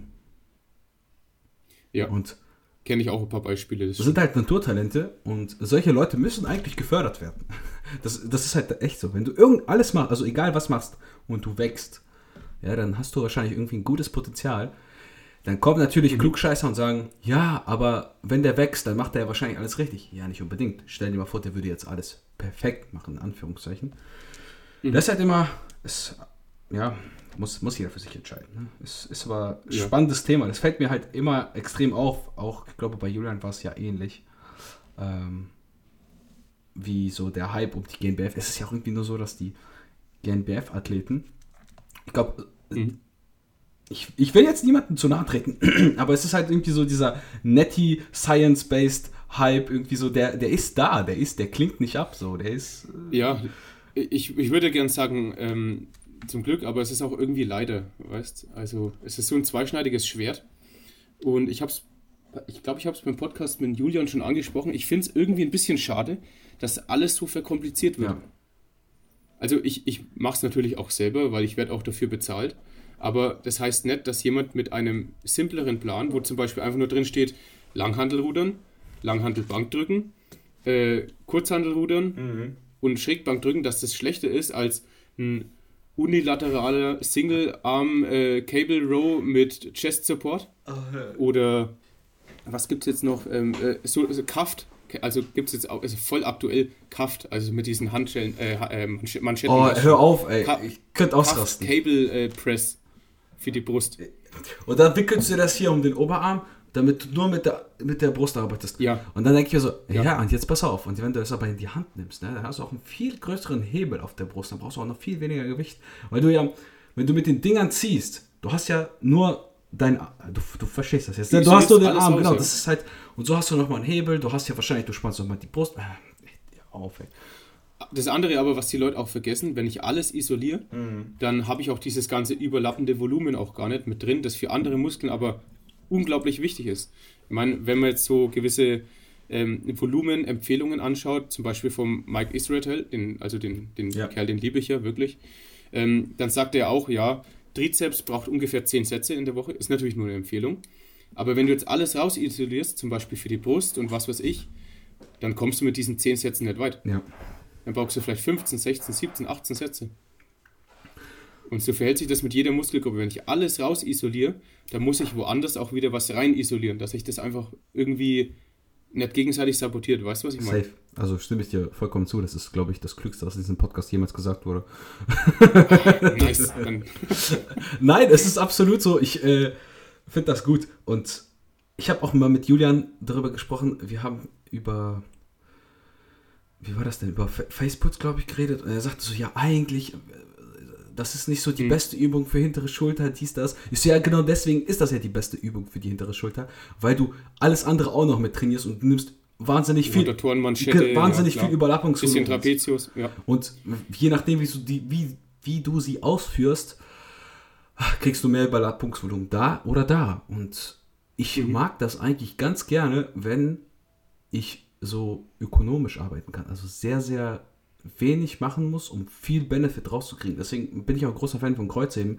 Alle sagen, ja, Bodybuilding, da braucht man kein Kreuzheben. Und dann gibt es ja natürlich auch die Grundsatzdiskussion, äh, hat ein guter Heber einen guten Latt, weil er viel hebt? Oder hebt er viel, weil er einen guten Latt hat? So, das ist, das wie Henne und das Ei. Henne und das Ei. Und ich bin mir, also ich persönlich bin davon überzeugt, dass statische Arbeit in diesem Zusammenhang unterschätzt wird viele gehen ja mal darauf mhm. ein, so, ja, man trainiert ja nicht mehr statisch, äh, man, die dynamische Bewegung sind viel besser, wo du äh, in die Streckung gehst, dann in die Beugung, was auch immer, ne? wo der Muskel über den vollen ja. Bewegungsradius arbeiten muss. Aber warum ist Kreuzheben dann so effektiv? So, ne? ich, ich denke, statische Arbeit wird dennoch ihren Teil dazu beitragen, dass man auch. oh, hast, hast du Bock auf ein bisschen Bro Science? Bro Science, ja, komm, hau raus. Dann, dann das sagen wir jetzt einfach, dein Körper wächst, weil du, den, weil du die Beine drin weil. Du die Beine. ja, genau. Der Testosteronspiegel steigt um 20%. Kennst du diese ganzen. Mindestens. Ach, aber ich. ich habe ich hab das früher wirklich geglaubt. Echt? Nee, aber ja, klar. Also bei den Anfangszeiten, wer, wer wusste da schon was auf dem Land bei den ganzen Inzest-Dingern, äh, weißt schon. Ja, gut. Ich bin ja, wie gesagt, ein bisschen später reingekommen. Das heißt, ich habe noch diese. Also, ich habe zwar Fehler gemacht, aber nicht ganz so viele wie wahrscheinlich jemand, der macht, der mit 16 reinsteigt. Weil ich, ich bin da so analytisch reingegangen. Ich dachte mir so, ja, Junge, du musst jetzt, wenn du schon loslegst, dann musst du alles richtig machen, damit du maximal viel rausholst. Weißt du, so dieses, wenn du schon ein bisschen älter bist, dann gehst du immer mit diesen Gedanken ja. ran, so, ich muss das gut machen. Nicht mehr so wie in der Schule, ja komm, vier reicht, reicht schon. Sondern so, boah, wenn ich da schon meine Zeit rein investiere, dann muss das auch richtig ertragreich sein. Und ich habe Team Andro studiert. Ich sag's dir, alles gelesen, alle Artikel. Hast praktisch deinen Bachelor im Team Andro Ich habe meinen Bachelor im Team Andro gemacht und äh, ich bin da aber nie, nie wirklich aktiv gewesen. Mittlerweile bin ich da ein bisschen aktiv, weil mir manchmal das so auf den Sack geht, wenn Leute da so fertig gemacht werden. Halbwissen verbreiten. Also und auch fertig, also okay. fertig gemacht werden in diesem Social Media äh, Thread. Das, der Junge, da werden manchmal so Sachen geschrieben. Ey, ganz ehrlich, das Internet ist einfach das, das das, das, das, sammelt, ja. das sammelt sich manchmal so. echt so Abschaum der Gesellschaft. Und ist Wenn so. dann Sophia Thiel irgendwie zum 80. Mal diskutiert wird, die jetzt wieder dick ist, so, ja, lass doch das Mädel dick sein. So, sie verdient trotzdem mehr Kohle als ihr alle zusammen. Und sie Ja, und sie ist und trotzdem, mittlerweile zumindest ein bisschen glücklicher, als wenn sie so, so dünn ist. Safe. Also. Und trotzdem bringt sie mehr Leute dazu, Sport zu machen. Irgendwelche Art, also irgendeine Art von Sport. Ist egal, ob die einfach sich mehr, ob die mehr spazieren gehen. Hat sie mehr Impact als ihr alle, die da diskutiert und sagt, oh, Sophia ist so fett und hässlich und was auch immer so. Ist, ist halt der Neid aus der Gesellschaft. Also, so, das ist so der einzige. Neid, Neid ist immer am Start wahrscheinlich. Ja, safe. Und da schreibe ich mir immer so, Leute hört auf, die alle zu mobben und dann sagen die alle, verpiss dich. so, so der, der weiße Ritter des Internets, aber äh, nein. Alex, unser weißer Ritter des genau. Internets. Das ist und im Home Gym Thread, da bin ich auch manchmal aktiv. Da spread ich so meinen Code, weißt du, so ganz unterschwellig, dass die Leute auch damit einkaufen. Sehr, sehr cool. Aber ganz, ganz unterschwellig. Ganz unterschwellig, so, kauf mir meinen Code. Fertig. So, ein, einmal, einmal alle sechs ähm, Ich, ich glaube, wer, wer war denn das? Ähm, ich habe ich hab auch so einen englischsprachigen Podcast, ich, ich weiß gar nicht mehr, welcher das war. Und der sagt dann immer so im Flüsterton, please follow me. ja, so ungefähr. Weißt du, der redet ganz normal und dann, na, follow me. Das ist eigentlich eine gute so, Idee. So unbewusste Programmierung. Ich glaube, ja. ich nehme mir das einfach auf und schneide das immer so mitten rein, so ganz leise, so, weißt du, so das ja. drüber über die Spur. Das, das dann denken, das sind die eigenen Gedanken, die sie gerade hören. Das ist, das ist klug, das ist wahnsinnig klug. Christian, du sagst. Unheimlich schlau, Wahnsinnig ja. kluge Dinge hier. Äh, wo waren wir gerade stehen geblieben? Wir sind wieder ab, abgewichen. Ab, ist das das richtige Wort? Ich glaube, ich glaub, wir sind bei deinem ähm, Bachelor im Team Andro geblieben. Ja, Bachelor im Team Andro. Aber das war jetzt, glaube ich, auch nicht das, das Thema. Das also. war nicht das Hauptthema. Äh, also du hast ja gesagt, du willst alles richtig machen, äh, wenn du schon deine Zeit investierst. Richtig. Und, und genau. Und daher habe ich mich damit auseinandergesetzt und da schon gelernt, Kreuzheben, Kniebeugen, Bankdrücken, das, das ist der Shit, das sind die Basics. Und habe dann natürlich auch so angefangen gut, wenn du jetzt nicht genug isst, so, dann passiert auch immer relativ wenig. Ne? Dann kannst du dich anstrengen, wie du willst. Das ist leider so. Stimmt. Aber deshalb habe ich relativ früh mit sinnvollen Dingen angefangen und habe da nicht so viel Zeit verschwendet. Vielleicht ist auch, auch der Grund, mhm. weil ich einfach sehr stark bei dem Kreuzheben, also für meine Verhältnisse, und das immer so ein Selbstläufer war. Auch Rückentraining war für ja. mich immer so ein ja. Selbstläufer. Ich hatte da nie das Problem, dass ich den Latt nicht spüre. Ich habe einfach Latzug gemacht und dann hat sich das gut angefühlt. Und weil ich ein bisschen Bretter gegriffen habe, habe ich gemerkt, so, ah, es fühlt sich nicht so gut an. Da, da, da merkst du so mhm. mehr oben irgendwas, gleich mal ein bisschen enger. Okay, eng, eng kommt im Latt an. Ich mache einfach enges Latt ziehen. Also, also hast du kein breites Latziehen für, für, für den äußeren Latissimus gemacht und äh, enges für den inneren Latissimus. Da muss ich sagen, Brosep hatte da Einfluss. Brosep, muss man, muss man sagen. Er hat das schon ganz früh gesagt, ein bisschen enger greifen und dann hier vor dem Körper. Und da dachte ich so, ja, okay, ja. okay, okay. Und dann habe ich es ausprobiert und das ist immer so eine Sache, ich probiere es dann aus und denke mir dann, entweder es taugt mir oder es taugt mir nicht. Und deswegen hasse ich es diese komischen... Es ist gut, wenn man so offen auf ein paar Sachen äh, zugehen kann. Das kann ja auch nicht jeder. Also. Ja, du willst ja weiterkommen so. Du, du willst ja weiterkommen. Das ist ja immer so im Leben. Wenn du dich nicht auf neue Sachen einlässt, dann bist du irgendwann der Hinterwäldler-Opa, der nicht mal sein Handy bedienen kann. So, ne? Ja, du, du kennst doch die, die Spezialisten aus dem Studio, die so ihr Training machen, das sie seit fünf oder zehn oder 20 Jahren machen, weil, weil das war schon immer so. Das Schlimmste, was passieren kann, ist, dass einer sagt, das, das lassen wir so, weil es war schon immer so. Ja. ja. Weißt? Und dann denke ich mir, ja, und deswegen schaust du auch schon immer so aus. Ja. Aber einfach mal was ausprobieren und einfach mal, für mich war es auch ein unheimlich großer Schritt von einem Fünfer-Split, ja, den habe ich damals auch gemacht, auf Push-Pull-Beine umzusteigen. Mhm. Das, das war für mich, ich habe mich gefühlt wie, wie Professor Dr. Äh, sonst was, weißt Weil dann habe ich denen erzählt, ja, ich mache jetzt Push. Die was Push? ja, halt alle Drückbewegungen für den Oberkörper man muss halt was ausprobieren, wenn man was anderes will. Wenn ich Leuten sage, ich trainiere im Ganzkörper, dann, dann halten die mich immer für verrückt. Die denken dann, ich mache alles an einem Tag. Die denken dann immer, ich mache 20 Übungen und bin fünf Stunden im Studio. Also ich bin trotzdem drei Stunden im Training oder zwei. Aber doch. Viermal die Woche, oder? Ja, so, eigentlich sogar noch weniger. Also ich trainiere äh, Training, Pause, Training, Pause, also On-Off-Schema. Mhm. Also eigentlich viermal in acht Tagen Manchmal nehme ich es mir aber auch einfach raus und mache dann zwei Tage Pause, weil wenn ich dann irgendwie so relativ schwer gebeugt habe, dann ja. bin ich einfach tot und das bringt, das bringt mir nichts, wenn ich merke, ich habe doch Muskelkater. Da kann mir jeder erzählen, so viel er will, ja, du musst die Frequenz hochhalten und dies und das. Aber wenn du die Frequenz nicht hochhalten kannst, dann kannst du sie nicht hoch. Also, ja, ja. ich bin auch mal relativ schnell fertig. Ich vertrage gar nicht so viel, tatsächlich auch Volumen. Ähm, ich mache zum Beispiel also ich muss gerade überlegen, ich glaube so 12 oder 13 Sätze für die Quads, also mit der Beuge. Ich zähle mal die Beuge mit zu den Quads, auch wenn der Adduktoren mhm. und sowas. Acht Sätze. Acht? Ja, vielleicht, vielleicht ein bisschen mehr. Mittlerweile ein bisschen mehr. Mittlerweile glaube ich 10 für den Hamstring, weil ich den ein bisschen nach Vordermann bringen will. Mhm. Äh, wenn ich jetzt konventionelles Kreuzheben nicht dazu zähle. Äh, sondern ja. RDLs und äh, zwei Beinbeuger-Varianten, einmal im Liegen und einmal im Sitzen. Für die Brust habe ich jetzt auch ein bisschen aufgestockt, weil ich relativ schlecht, äh, was den Drückapparat angeht, bin ich echt schlecht aufgestellt. Auch Trizeps mhm. ist äh, so ein Markus Rühl Trizeps, der einfach nicht da ist. Der ist zwar irgendwie da, aber irgendwie auch nicht so. Und eigentlich ist der Arm gar nicht so dünn, aber du siehst ihn einfach nicht. Er ist einfach nicht so präsent. Alex, vielleicht, vielleicht musst du mal runtercutten. Für, vielleicht für einen Wettkampf oder so, dann sieht man Hör so. auf, ey. Nicht, nicht noch einer. also es ist, es ist immer da, dieses Wettkampfding, ne? Aber oh, weiß ich nicht, ey. Ich bin ein zu. Ich kann jetzt so reinflüstern, so. Mach einen Wettkampf. Ich bin ein zu guter Esser. Weißt du, du siehst doch meine Stories. Da ist immer nur Essen. Ich poste nichts außer Essen, wenn ich wieder am Sonntag Brötchen futter und gestern wieder meinen Präzisions-Nutella aufgetragen habe. Es, macht ja nichts. Kannst du ja weiterhin machen. Ja, ich, wir können ja, wir können ja, so, ich kann dir mein größtes Problem auch schildern, wenn du möchtest. Und du kannst das hier gerne im Podcast analysieren. Schieß los. Und dann Gleichzeitig gibst du den Leuten auch Tipps aus deiner Prep. Ähm, Jetzt bin ich aber in einer ganz schönen äh, Position hier. Du bist jetzt hier der Meister-Coach. Äh, aber tatsächlich habe ich immer dann auch ein großes Ego-Problem. Muss ich, muss ich mir so auch selber eingestehen, wenn ich, ich werde, ich verliere immer extrem viel Kraft in der Diät. Also wirklich ab drei, vier Wochen geht es richtig runter. Für meine Fans. Also wenn ich 20 Kilo im Kreuzheben weniger mache oder 15, das ist für mich schon, das ist schon viel Kraft ja. auf, im Satz. Und ja, ich habe mit, ich muss sagen, Intra-Workout hat sich für mich ausgezahlt, einfach weil ich ungefähr dreimal, der, also dreimal am Tag esse. Mhm. Und in der Regel ist die Zeit vor dem Essen und äh, vor dem Training und nach dem Training relativ lang gestreckt durch das Training eben. Weil wenn du zwei Stunden trainierst, ja, zwei Stunden vorher zu essen, weil du kannst ja auch nicht mit einem vollen Magen ins Training gehen.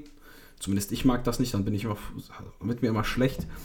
Und dann, bis du zu Hause bist, bis du geduscht hast, ich bin auch richtig empfindlich, was das angeht. Ich, ich, wenn ich Abend esse, dann muss ich geduscht sein und muss schon bettfertig, weißt du, muss schon entspannt sein. Das ist ja. schon so für mich ja, Ende des Tages. Absolut, das ist Ende des, ich kann da nicht mehr noch rausgehen. Ich hasse das. Ich habe ich hab dann auch so einen Tick, ich kann, ich kann nicht essen, wenn die Küche noch ausschaut. Also wenn da die Pfannen rumstehen. Echt? Und, das ist wie meine ja, Frau. Also das ist, ich, ich hasse mich das selber, weil das Essen wird teilweise wirklich fast kalt. Aber ich muss die Dinger schnell abspielen, weil ich kann das nicht. Mich hinsetzen und sehen, dass ich später noch was zu tun habe. Das kann ich nicht. Das machen. macht meine Frau immer so. Die, die, die, da, da kann ich. Sie kocht immer. Also ich, ich bin in der Position, ich muss nicht mehr selber kochen.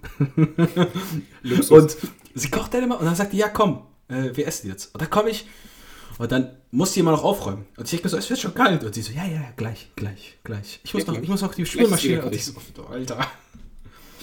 Und das ist halt so das Problem. Und dann merke ich immer so, es wird so richtig nervig. Weil du halt, mhm. du wirst halt schwächer. Und dann überlegst du so, ja, will ich jetzt wirklich schwächer werden, um shredded zu sein? Ja. Weißt du, was ich meine? Absolut. Also, ich glaube, ich weiß nicht, du würdest wahrscheinlich, oder du arbeitest auch mit, äh, mit äh, Deloads und alles, oder? Ja, gezwungenermaßen, so wie jetzt. Gezwungenermaßen, also ich, ja. Wenn ich nicht die Ich finde den absoluten, ich finde den absoluten Gamechanger halt wirklich, wenn du einfach mal so Diätpausen machst, alle, keine Ahnung, entweder du machst das geplant, alle vier bis sechs Wochen mhm. und dich mal richtig schön aufzufüllen und vielleicht irgendwelchen Begleiterscheinungen entgegenzuwirken, aber ähm, man muss natürlich ab einem gewissen Punkt einfach einen gewissen Muskelverlust oder ich sage mal Kraftverlust in Kauf nehmen. Also ich zum Beispiel bin eigentlich ein ziemlich guter Bankdrücker und das, das hat mir auch immer Spaß gemacht, ähm, aber da leidet halt meine Leistung brutal in der Diät. Mhm. Und ähm, das heißt, ähm, ich glaube, mein, mein bester, sagt man, ist das dann auch ein Lift? Ja. Also mein bestes Mal, mein bester Lift äh, waren einmal 175. Alter. Und ähm, auf Reps waren es zweimal 160. Gut, das sind jetzt keine Raps, aber äh, mein, meine Arbeitssets habe ich gut und gerne mit 140 bis 150 gemacht eigentlich.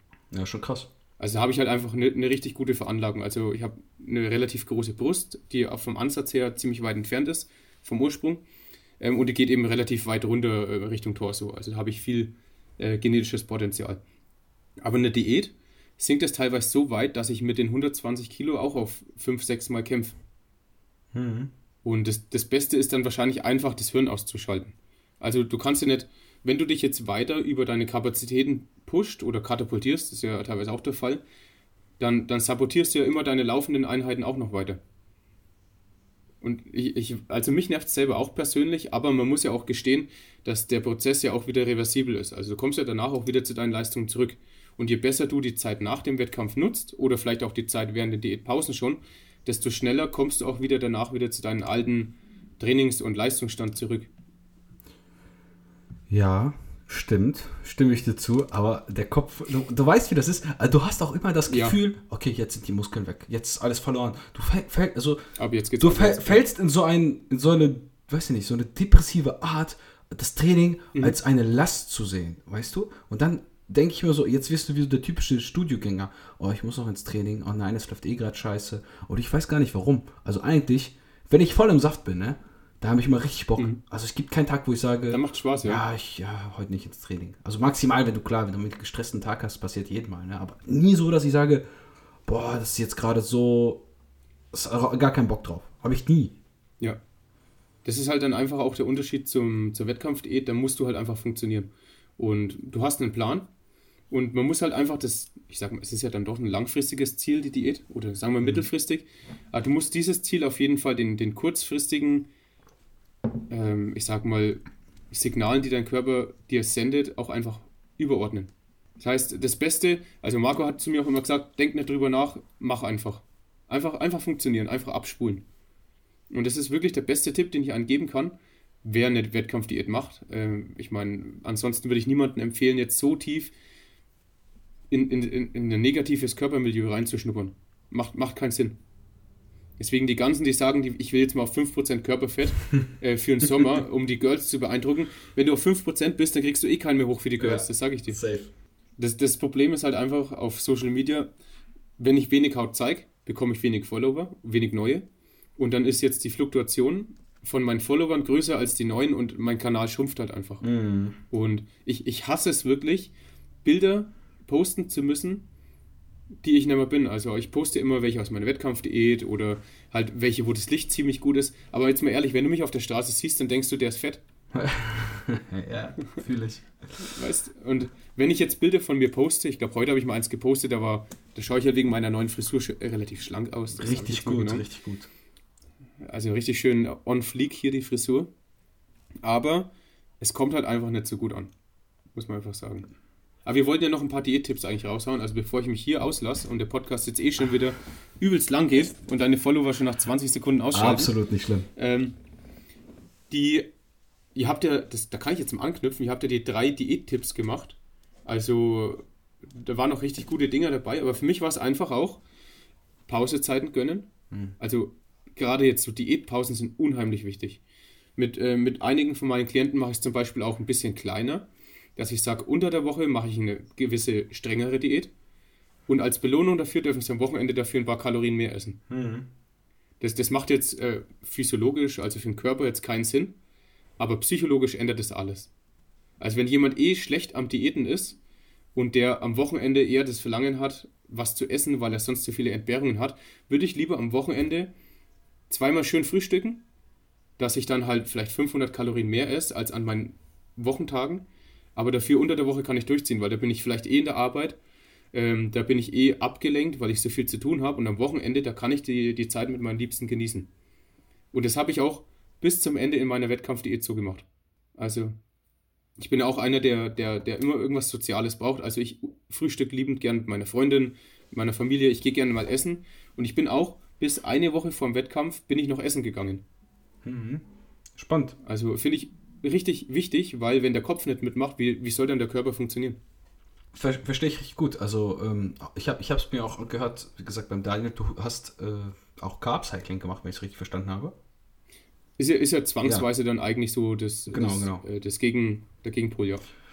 Ne, der Gegenpol, das ist ja eigentlich die Masche dann. Ja, aber du, hast, du kannst ja irgendwann nichts anderes manipulieren als die Carbs. Also so Fette ist schon ja. irgendwann grenzwertig, auch wenn man sie gerne ja. streichen möchte, weil du denkst, weg, davon habe ich ja nichts, also nicht mehr essen. Genau.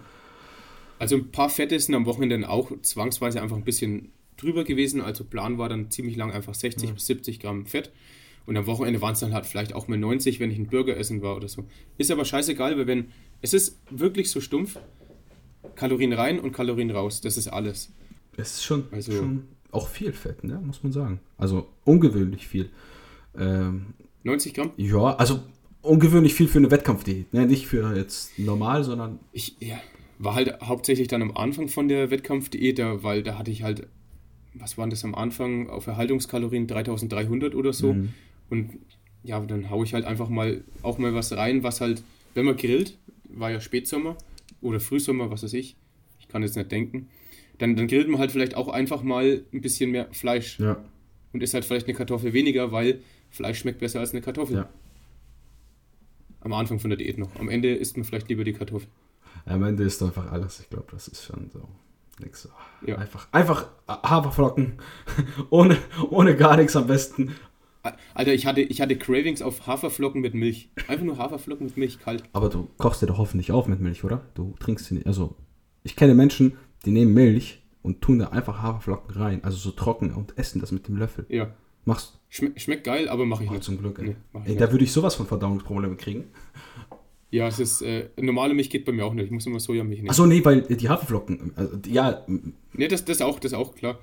Also, wenn ich Haferflocken kalt esse, dann, dann liegt mir das einen halben Tag wie ein Stein im Magen. Also, verstehe ich Vor allem kannst du sie auch nicht richtig kauen, ne? Das ist irgendwie so lapprig. Also so, ja, irgendwie. Weil die halt, die sind ja schon fest, ne? Die sind ja so fest und dann kannst du ja. nicht wirklich zerbeißen. Irgendwie schluckt man die dann halb zerdrückt einfach runter, gell? Also wie so, wie so eine Kuh. Genau so. Ja, ey, also wir haben echt viel schon gequatscht. Ich weiß gar nicht, ob wir. Das ist schon eine ganze Stunde, ich, ne? Wir, wir können uns ja nochmal das nächste aufheben, äh, vielleicht für ein anderes Mal oder so, aber ich glaube, die meisten wollen sich jetzt keine zwei Stunden antun. Ja, lass uns, lass uns noch ein, ein, so, ein, so ein paar. Ich habe ein paar kleine Fragen. Und zwar, da kannst du hier nochmal richtig Input mitgeben. Geil. Aber wenn du irgendwas rausschneiden willst, weil es zu langweilig ist Nein. und der Podcast zu lang ist, dann okay. Es ist absolut nicht langweilig, glaube ich. Wir sind auf alles mich eingegangen. Ich hoffe nur. Auf das Dorfleben und den Kreis des und Lebens. Den Kreis des ja. Lebens. Ich hoffe nur, dass äh, die Sportfreunde nicht zu wenig Sportcontent hatten, aber ich, ich, ich, glaube, das wird schon ganz gut. Wir können ja auch gerne irgendwann noch eine zweite Episode machen. Also ich habe mir eine Liste machen, gemacht ja. hier. Hier stehen noch die wichtigsten Fragen. Hier ganz viele. Waren aber einige, oder? Da waren einige. Die habe ich mir alle notiert. Ja, cool. Die habe ich mir alle gestern noch äh, einfallen lassen. Ausgedacht. Aus, ausgedacht. aus, ausgedacht. Ähm, aber gib doch den Leuten bitte mit deine Lieblingsübungen. Und jetzt für jede einzelne Muskelpartie. Ich, ich gebe es dir vor und du sagst mir einfach deine Lieblingsübung. Okay. Erst für die Brust. Ähm, ja, Kurzhandelbank drücken. Kurzhandelbank drücken. Ja, finde ich richtig gut. Warum kein Langhand? Ah, ich, also ich trainiere meistens allein. Ja. Ich trainiere meistens allein und wenn ich dann mal einen Satz, zum Beispiel in meiner letzten Mesozykluswoche, ähm, ans Versagen mache, dann kann ich die halt einfach fallen lassen, weißt du. Und ich, ich mag halt einfach trotzdem die Freiheit. Also Langhandel finde ich richtig gut. Mhm. Und ich müsste jetzt auch überlegen, was ich lieber mag, aber mit Kurzhandeln, wenn man das Gewicht nach oben immer erhöhen könnte, gibt es ja nicht in jedem Studio, würde ich die einfach präferieren. Also ich finde den, den Stretch gut, auch wenn man den vielleicht nicht unbedingt braucht. Dass es ein bisschen konvergiert, finde ich gut. Auch wenn es dann wieder mit dem reduzierten Hebel dann einfach sich wieder aufhebt. Mhm. Weißt du, was ich ja. meine? Aber ich, ich mag einfach Kurzhandelbank drücken. Also das ist für mich so eine kleine Spaßübung. Aber flach, flach. Flachbank drücken, ja. Wow. Also, das ist so für mich.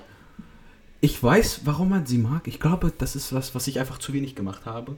Und ich müsste sie machen und da würde ich auch sagen, ja, okay, ist geil bin da auch zu sehr wieder e Ego getrieben, weißt du? So, ah, Langhantelbank drücken, kannst du mehr Gewicht nehmen, diese 100 Kilo, die ich da bewege, aber trotzdem sind zwei Platten. ja, ja. Okay. Ja, Bankdrücken ist normal, ist natürlich imposant. Ja. Meine, wenn man zwei oder drei Scheiben pro Seite hat, wer kann das schon drücken in der Stufe? Ja, nicht so. Also zwei vielleicht noch einige, aber ab drei ist schon so, das ist schon sensationell. Okay. Vielleicht. Schulter. Für Gut. die Schulter. Seitheben. Seitheben. Kurzhandelseitheben. Und ja. für die vordere Schulter machst du da auch Frontheben? Für die vordere Schulter ist das Kurzhandelbankdrücken. Geil. Ich glaube, das ist irgendwie so, so ein wieder so ein natural science-based GmbF-Ding. Ja, aber braucht die vordere Schulter nicht trainieren. Also ich würde sie bei vereinzelten äh, Personen schon trainieren, aber zum Beispiel bei meinen Klienten lasse ich mir immer so Formbilder am Anfang schicken mhm. und bei den meisten sind die einfach nach vorn verkürzt. Und dann schaue ich lieber mal, dass die physiologische Haltung wieder irgendwie gut ausschaut. Und dann isoliere ich lieber die hintere Schulter raus und lasse die vordere weg, weil die meisten müssen eh kämpfen überhaupt, dass das Bankdrücken über die Reihe bekommen, ohne zu sterben. Und wenn ich dann nochmal vordere Schulter extra reinplan, ja. ja, dann sind die wahrscheinlich dauerverkatert. Ja. Also wir drücken auch ähm, Bankdrücken ohne die vordere Schulter, das geht ja gar nicht. Absolut. Nee, aber man kann es wirklich machen. Also ich habe lange Zeit Frontheben gemacht und ich habe zum Glück auch keine Probleme, irgendwie die Schulter aufzubauen. Also mhm. die, die Köpfe wachsen alle gut, obwohl ich sehr wenig dafür mache. Ja gut, du bist auch ein sehr, sehr oberkörperlastiger Typ, ne? Also. Extrem, Leider. Darf ich fragen, was du beugst? Ich weiß, du hast Ich habe schon lange nicht mehr gebeugt. Ja, also meinst du meine Bestleistung hm? bis jetzt oder? Ja, einfach Also ich habe mich mal verletzt, äh, aber davor, es war jetzt vor ungefähr zwei Jahren, das ist wieder übelst lang her, habe ich 220 gebeugt, einmal. Das ist auch stabil, ey. Ja, war, war, war gut. Also es war gut. Und ähm, 180 habe ich zehnmal gebeugt. Auch recht tief, muss ich sagen. Ähm, wahrscheinlich habe ich mich auch deswegen verletzt, weil ich einfach diesen, diesen Umkehrpunkt zu dynamisch gemacht habe. Mhm. Einfach mich so in dieses, weiß nicht, ob man es äh, das Loch nennt, weißt du, ja, diese, also da, da habe ich mich immer ein bisschen bouncen lassen, konnte wahrscheinlich auch deswegen einfach 5, 6, 7 Kilo mehr bewegen, aber ich glaube, ich habe mir da ordentlich was am im Lendenwirbelbereich zugetan. Und seitdem habe ich so eine Blockade im Hirn, äh, dass ich einfach nicht mehr schwer beugen möchte. Und das limitiert mich sehr. Das merke ich. Mhm, vielleicht einfach bei Frontbeugen oder sowas probieren. Also ich meine Frontbeugen, ich weiß, das ist nicht so beliebt. Erst und zwei. Ich weiß halt nicht, was bei Frontkniebeugen viel Gewicht ist. Ja, also so im also. Schnitt bewegt man so, glaube ich, 30% weniger als bei. Aber Frontkniebeugen ist schon. Ist schon eine also eklige also, Übung. Es ist ja auch echt viel Bauch und Oberkörperspannung. Extrem, ne? extrem. Aber ich habe auch Frontkniebeugen danach gemacht. Also ich habe ein Jahr lang Pause ähm, mit Kreuzheben und Kniebeugen danach machen müssen, mhm. nach dieser Verletzung. Und dann habe ich auch Frontkniebeugen wieder eingesetzt und war dann irgendwie bei 130 Kilo. War mega zufrieden, also auch auf 7, 8 Wiederholungen. Aber mittlerweile habe ich es komplett raus, weil ich immer das Gefühl habe, dass ein Satz Kniebeugen mir so viel Kapazität raubt wie drei Sätze Beinpresse. Safe. Ich würde auch. Deswegen ich, ich finde Kniebeugen geil, aber ich traue es mich aktuell nicht mehr. Hätte ich einen Hackenschmidt, würde ich auch noch Hackenschmidt ballern. Also bin ich ganz ehrlich. Ich liebe Hackenschmidt. Also Hackenschmidt ist schon. Deswegen fahre ich auch immer nach Asch. Also da gibt es hier eine richtig geile, uralte Hackenschmidt. Und da kannst du unten sogar die Plantarflexion einstellen. Also wie ja, tief ja. du dann tatsächlich durch die. Was sowas Geiles. Also wirklich der Ingenieur, der das gebaut hat, den würde ich heiraten. Wir haben, wir, wir, haben eine Frage, das ist mir gerade eingefallen, wir haben eine Frage bei Instagram bekommen. Äh, ist zwar jetzt ein bisschen reingeworfen, aber es passt sehr gut zu dem Thema. Und zwar, wenn ihr eine Maschine zum Trainieren selbst bauen könntet, welche wäre es? Ich, ich habe gestern nach einer Bauanleitung für eine Hackenschmidt gesucht. Ich überlege jedes Mal, ob ich mir eine. Also es ist nicht gelogen. Ich habe sogar, hab sogar im Einkaufswagen ähm, zwei Linearlager. Also ich wollte nämlich wirklich eine bauen. Also mal schauen. Vielleicht wird's Sie sind halt wahnsinnig teuer und du hast halt Angst, wenn du diese 200, 300 Euro da ausgibst und du machst das scheiße, dann sind halt dann ist nicht nur, das ja. Metall kannst du ja für irgendwas anderes noch verwenden. Du kannst ja wieder abflexen, aber die Lineallager, ja. was willst du damit machen dann? Du kannst vielleicht irgendwie, weißt du was ich, dein Bett irgendwo hinmachen, um nicht mehr zum Klo so viel zu laufen, weißt du? Dann kannst du das Bett hinschieben und dann nur noch aufstehen. Ungefähr so. Also es wäre der Hackenschmidt. Also ja, eindeutig. 100%. Safe. Stimme, stimme ich dazu, das ist auch noch das, was mir hier fehlt. Also wenn ich jetzt so einen Hackenschmidt hätte, dann Hackschmidt und vielleicht den Beinbeuger Strecker ein bisschen verstärken, weil der, der verdreht aber, aber, keine so, so Schwule, die pendelt, oder? So eine richtige schöne Lineare, oder? Nein, nicht so eine Schwule. die mit so einer Liebesschaukel. Eine, eine ganz, nee, ganz, ganz normale, reguläre, linear geführte, die so. Viel besser. Viel besser. Ja. Das ist ja auch kein richtiger Hackschmidt. Du machst ja eher so einen halben Hip-Hinge irgendwie, ne? Bei der. Ja, besonders am untersten Punkt. Ich habe mich von der Seite mal aufgenommen, um zu sehen, warum eigentlich das nur in die hintere Kette geht mhm. und die Knieflexion bleibt am unteren Punkt nur noch gleich und du kippst nur noch Back, mit dem ja. Hintern so äh, nach hinten. Ja. Also Kniewinkel bleibt gleich und du kippst nur nach hinten ja, mit dem Becken. Du gleichst das irgendwie so im Fuß aus, ne? Also du gleichst das, äh, du, du musst zwar tiefer kommen, um halt tief zu kommen, ja. aber da du da so nach hinten kippst, gleichst du das, machst du einfach einen größeren Winkel im Fuß. Weißt du, was genau. ich meine? Ja. ja. Ganz, ganz komisch. Also also ich weiß nicht, warum die meisten. Bei uns gibt es leider nur Studios, die so eine, so eine blöde Gependelte haben, aber keine lineare. Was soll ich dir sagen? Den Studioleitungen hatten wir alle ins Hirn geschissen, glaube ich. Ja, das sind halt Leute, die nicht selber trainieren. Das ist leider so.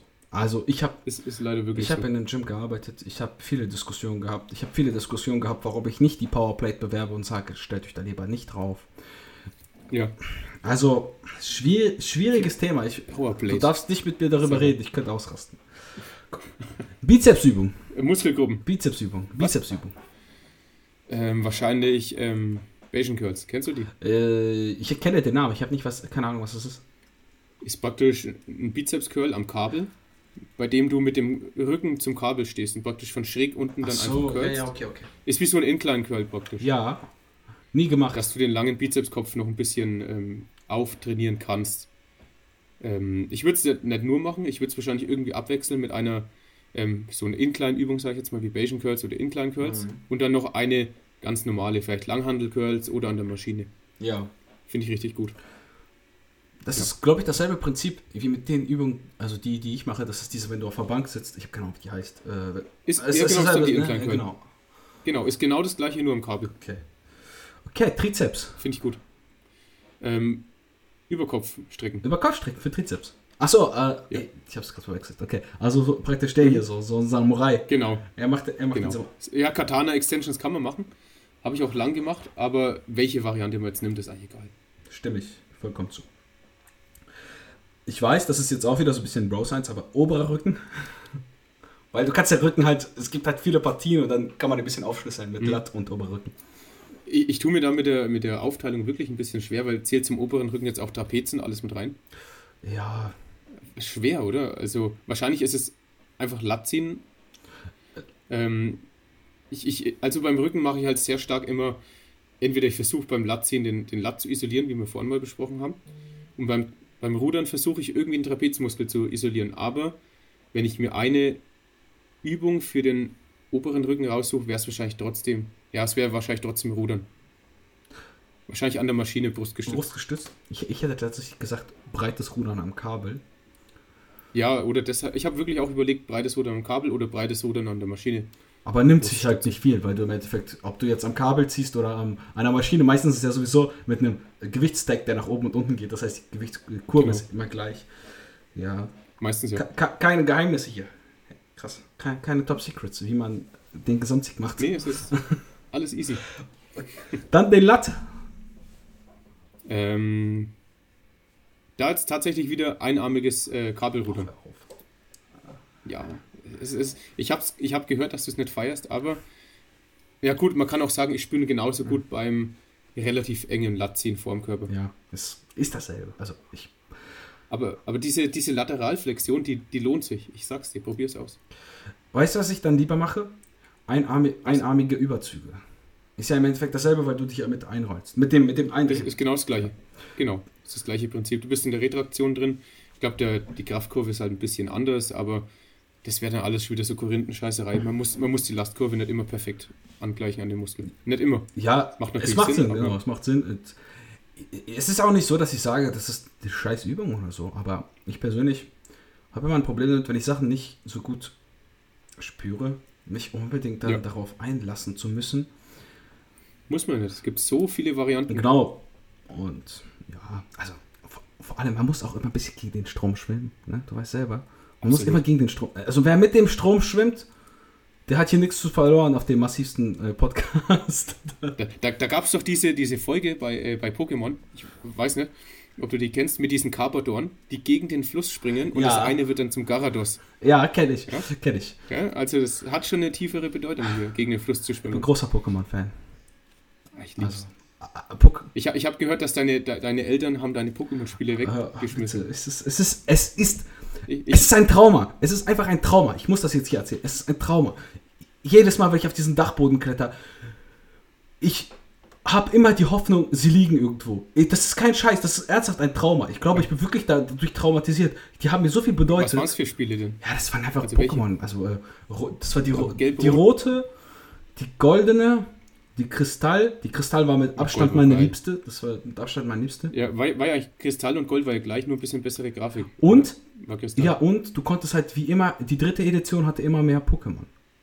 Weil Gold und Silber musstest okay. du immer halt zusammen, weil da gab es immer verschiedene mhm. Pokémon. Und bei Kristall war es immer so, beziehungsweise bei Gelb war es so, bei Kristall war es so und bei Smaragd, die absolut auch mit meine. Ich glaube, ich glaube. Smaragd habe ich. Ich glaube, Smaragd war meine Liebste tatsächlich.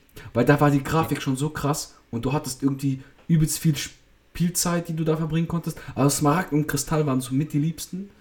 Wirklich. Hast, hast du noch einen Gameboy? Ich habe äh, keinen Gameboy mehr. Ich habe einen DS noch. Ich habe den ganz neuen DS, ich sag. Aber, aber, der hat doch so einen. Ähm, der neue nicht. Advanced der, Slot. Der, der neue hat keinen Advanced Slot mehr. Der neue hat nur noch. Sonst, sonst, hätte ich dir jetzt äh, die Smaragd zugeschickt. Ich habe ich hab sie ja als Emulator. Also, das ist ja geflasht. Okay. Hier, hör mal, Student, hier 120 Euro ausgegeben. Das muss. Äh, alles andere muss for free sein. Sehr gut. Sehr gut. Ähm, ja, nee, äh, dann, dann können wir doch zum Thema mal zurück. Wenn, wenn, du jetzt eh keinen Bedarf hast. Gluteus. Gluteus. Ob du da. Ähm, wahrscheinlich rumänisches Kreuzheben oder Hip Thrust. Okay. Aber ich habe Hip Thrusts raus, weil meine Kiste zu stark gewachsen ist. Hm. Zu stark. Ey, hör mal. Also Frauen finden Booties eindeutig attraktiver als äh, Gesichter. Gesichter. Daher kommt wahrscheinlich auch der Begriff Arschgesicht. Wenn man das ein bisschen kombinieren will. Das ist ein Kompliment eigentlich dann, oder? genau so. Nee, meine Freundin hat gesagt, dass, ähm, dass der Hintern schon ein äh, bisschen gewaltig geworden ist und dann habe ich mir gedacht, stimmt. Hm. Setze ich lieber auf den Beinbeuger und auf den Hüftstrecker. Ich, ich hätte tatsächlich gesagt, ähm, Hyperextensions. Kabelabduktion. Achso, ja, Hyperextensions ist auch gut. Ja, du gehst ja auch voll in die verkürzte Position. Das kann wirklich vielleicht sogar für den Aufbau ein bisschen mehr Sinn machen, weil du weniger Muskelzerstörung provozierst. Muss aber natürlich. Und dafür mehr direkten Stimulus. Muss aber äh, absolut beladen werden. Also nicht dieses, ich mache das mit einer 20 Kilo Scheibe, sondern richtig Power, als würdest du Kreuzheben machen und richtig mit ja. der. Aber dafür brauchst du echt ein stabiles Gerät und das haben die wenigsten Studios. Also es muss wirklich so. Und, und du musst auch sagen, für die, für die Zuhörer, also für euch da draußen, ihr solltet auch das Pad unterhalb von die Leiste positionieren. Weil ich, ich, es gab eine im Studio, die war mit ihrem Freund da, also falls ihr das hört, Grüße gehen raus. Ne, die hören es eh nicht. ähm, aber die hat ihren Freund gesagt, ja, ich habe Rückenschmerzen bei, ja. beim Rückenstrecken. Und er hat gesagt, ja, glaub mir, das muss wehtun. Und ich denke mir einfach nur, sagst du was oder sagst du nichts? Und dann bin ich hin und habe gesagt, nimm mal das Pad und bewegst unterhalb von deiner Hüfte, weil du musst dir überlegen, wo der Drehpunkt ist. Der ist die Hüfte. Und wenn du über der Hüfte bist, dann ziehst du alles aus dem Lendenwirbelbereich.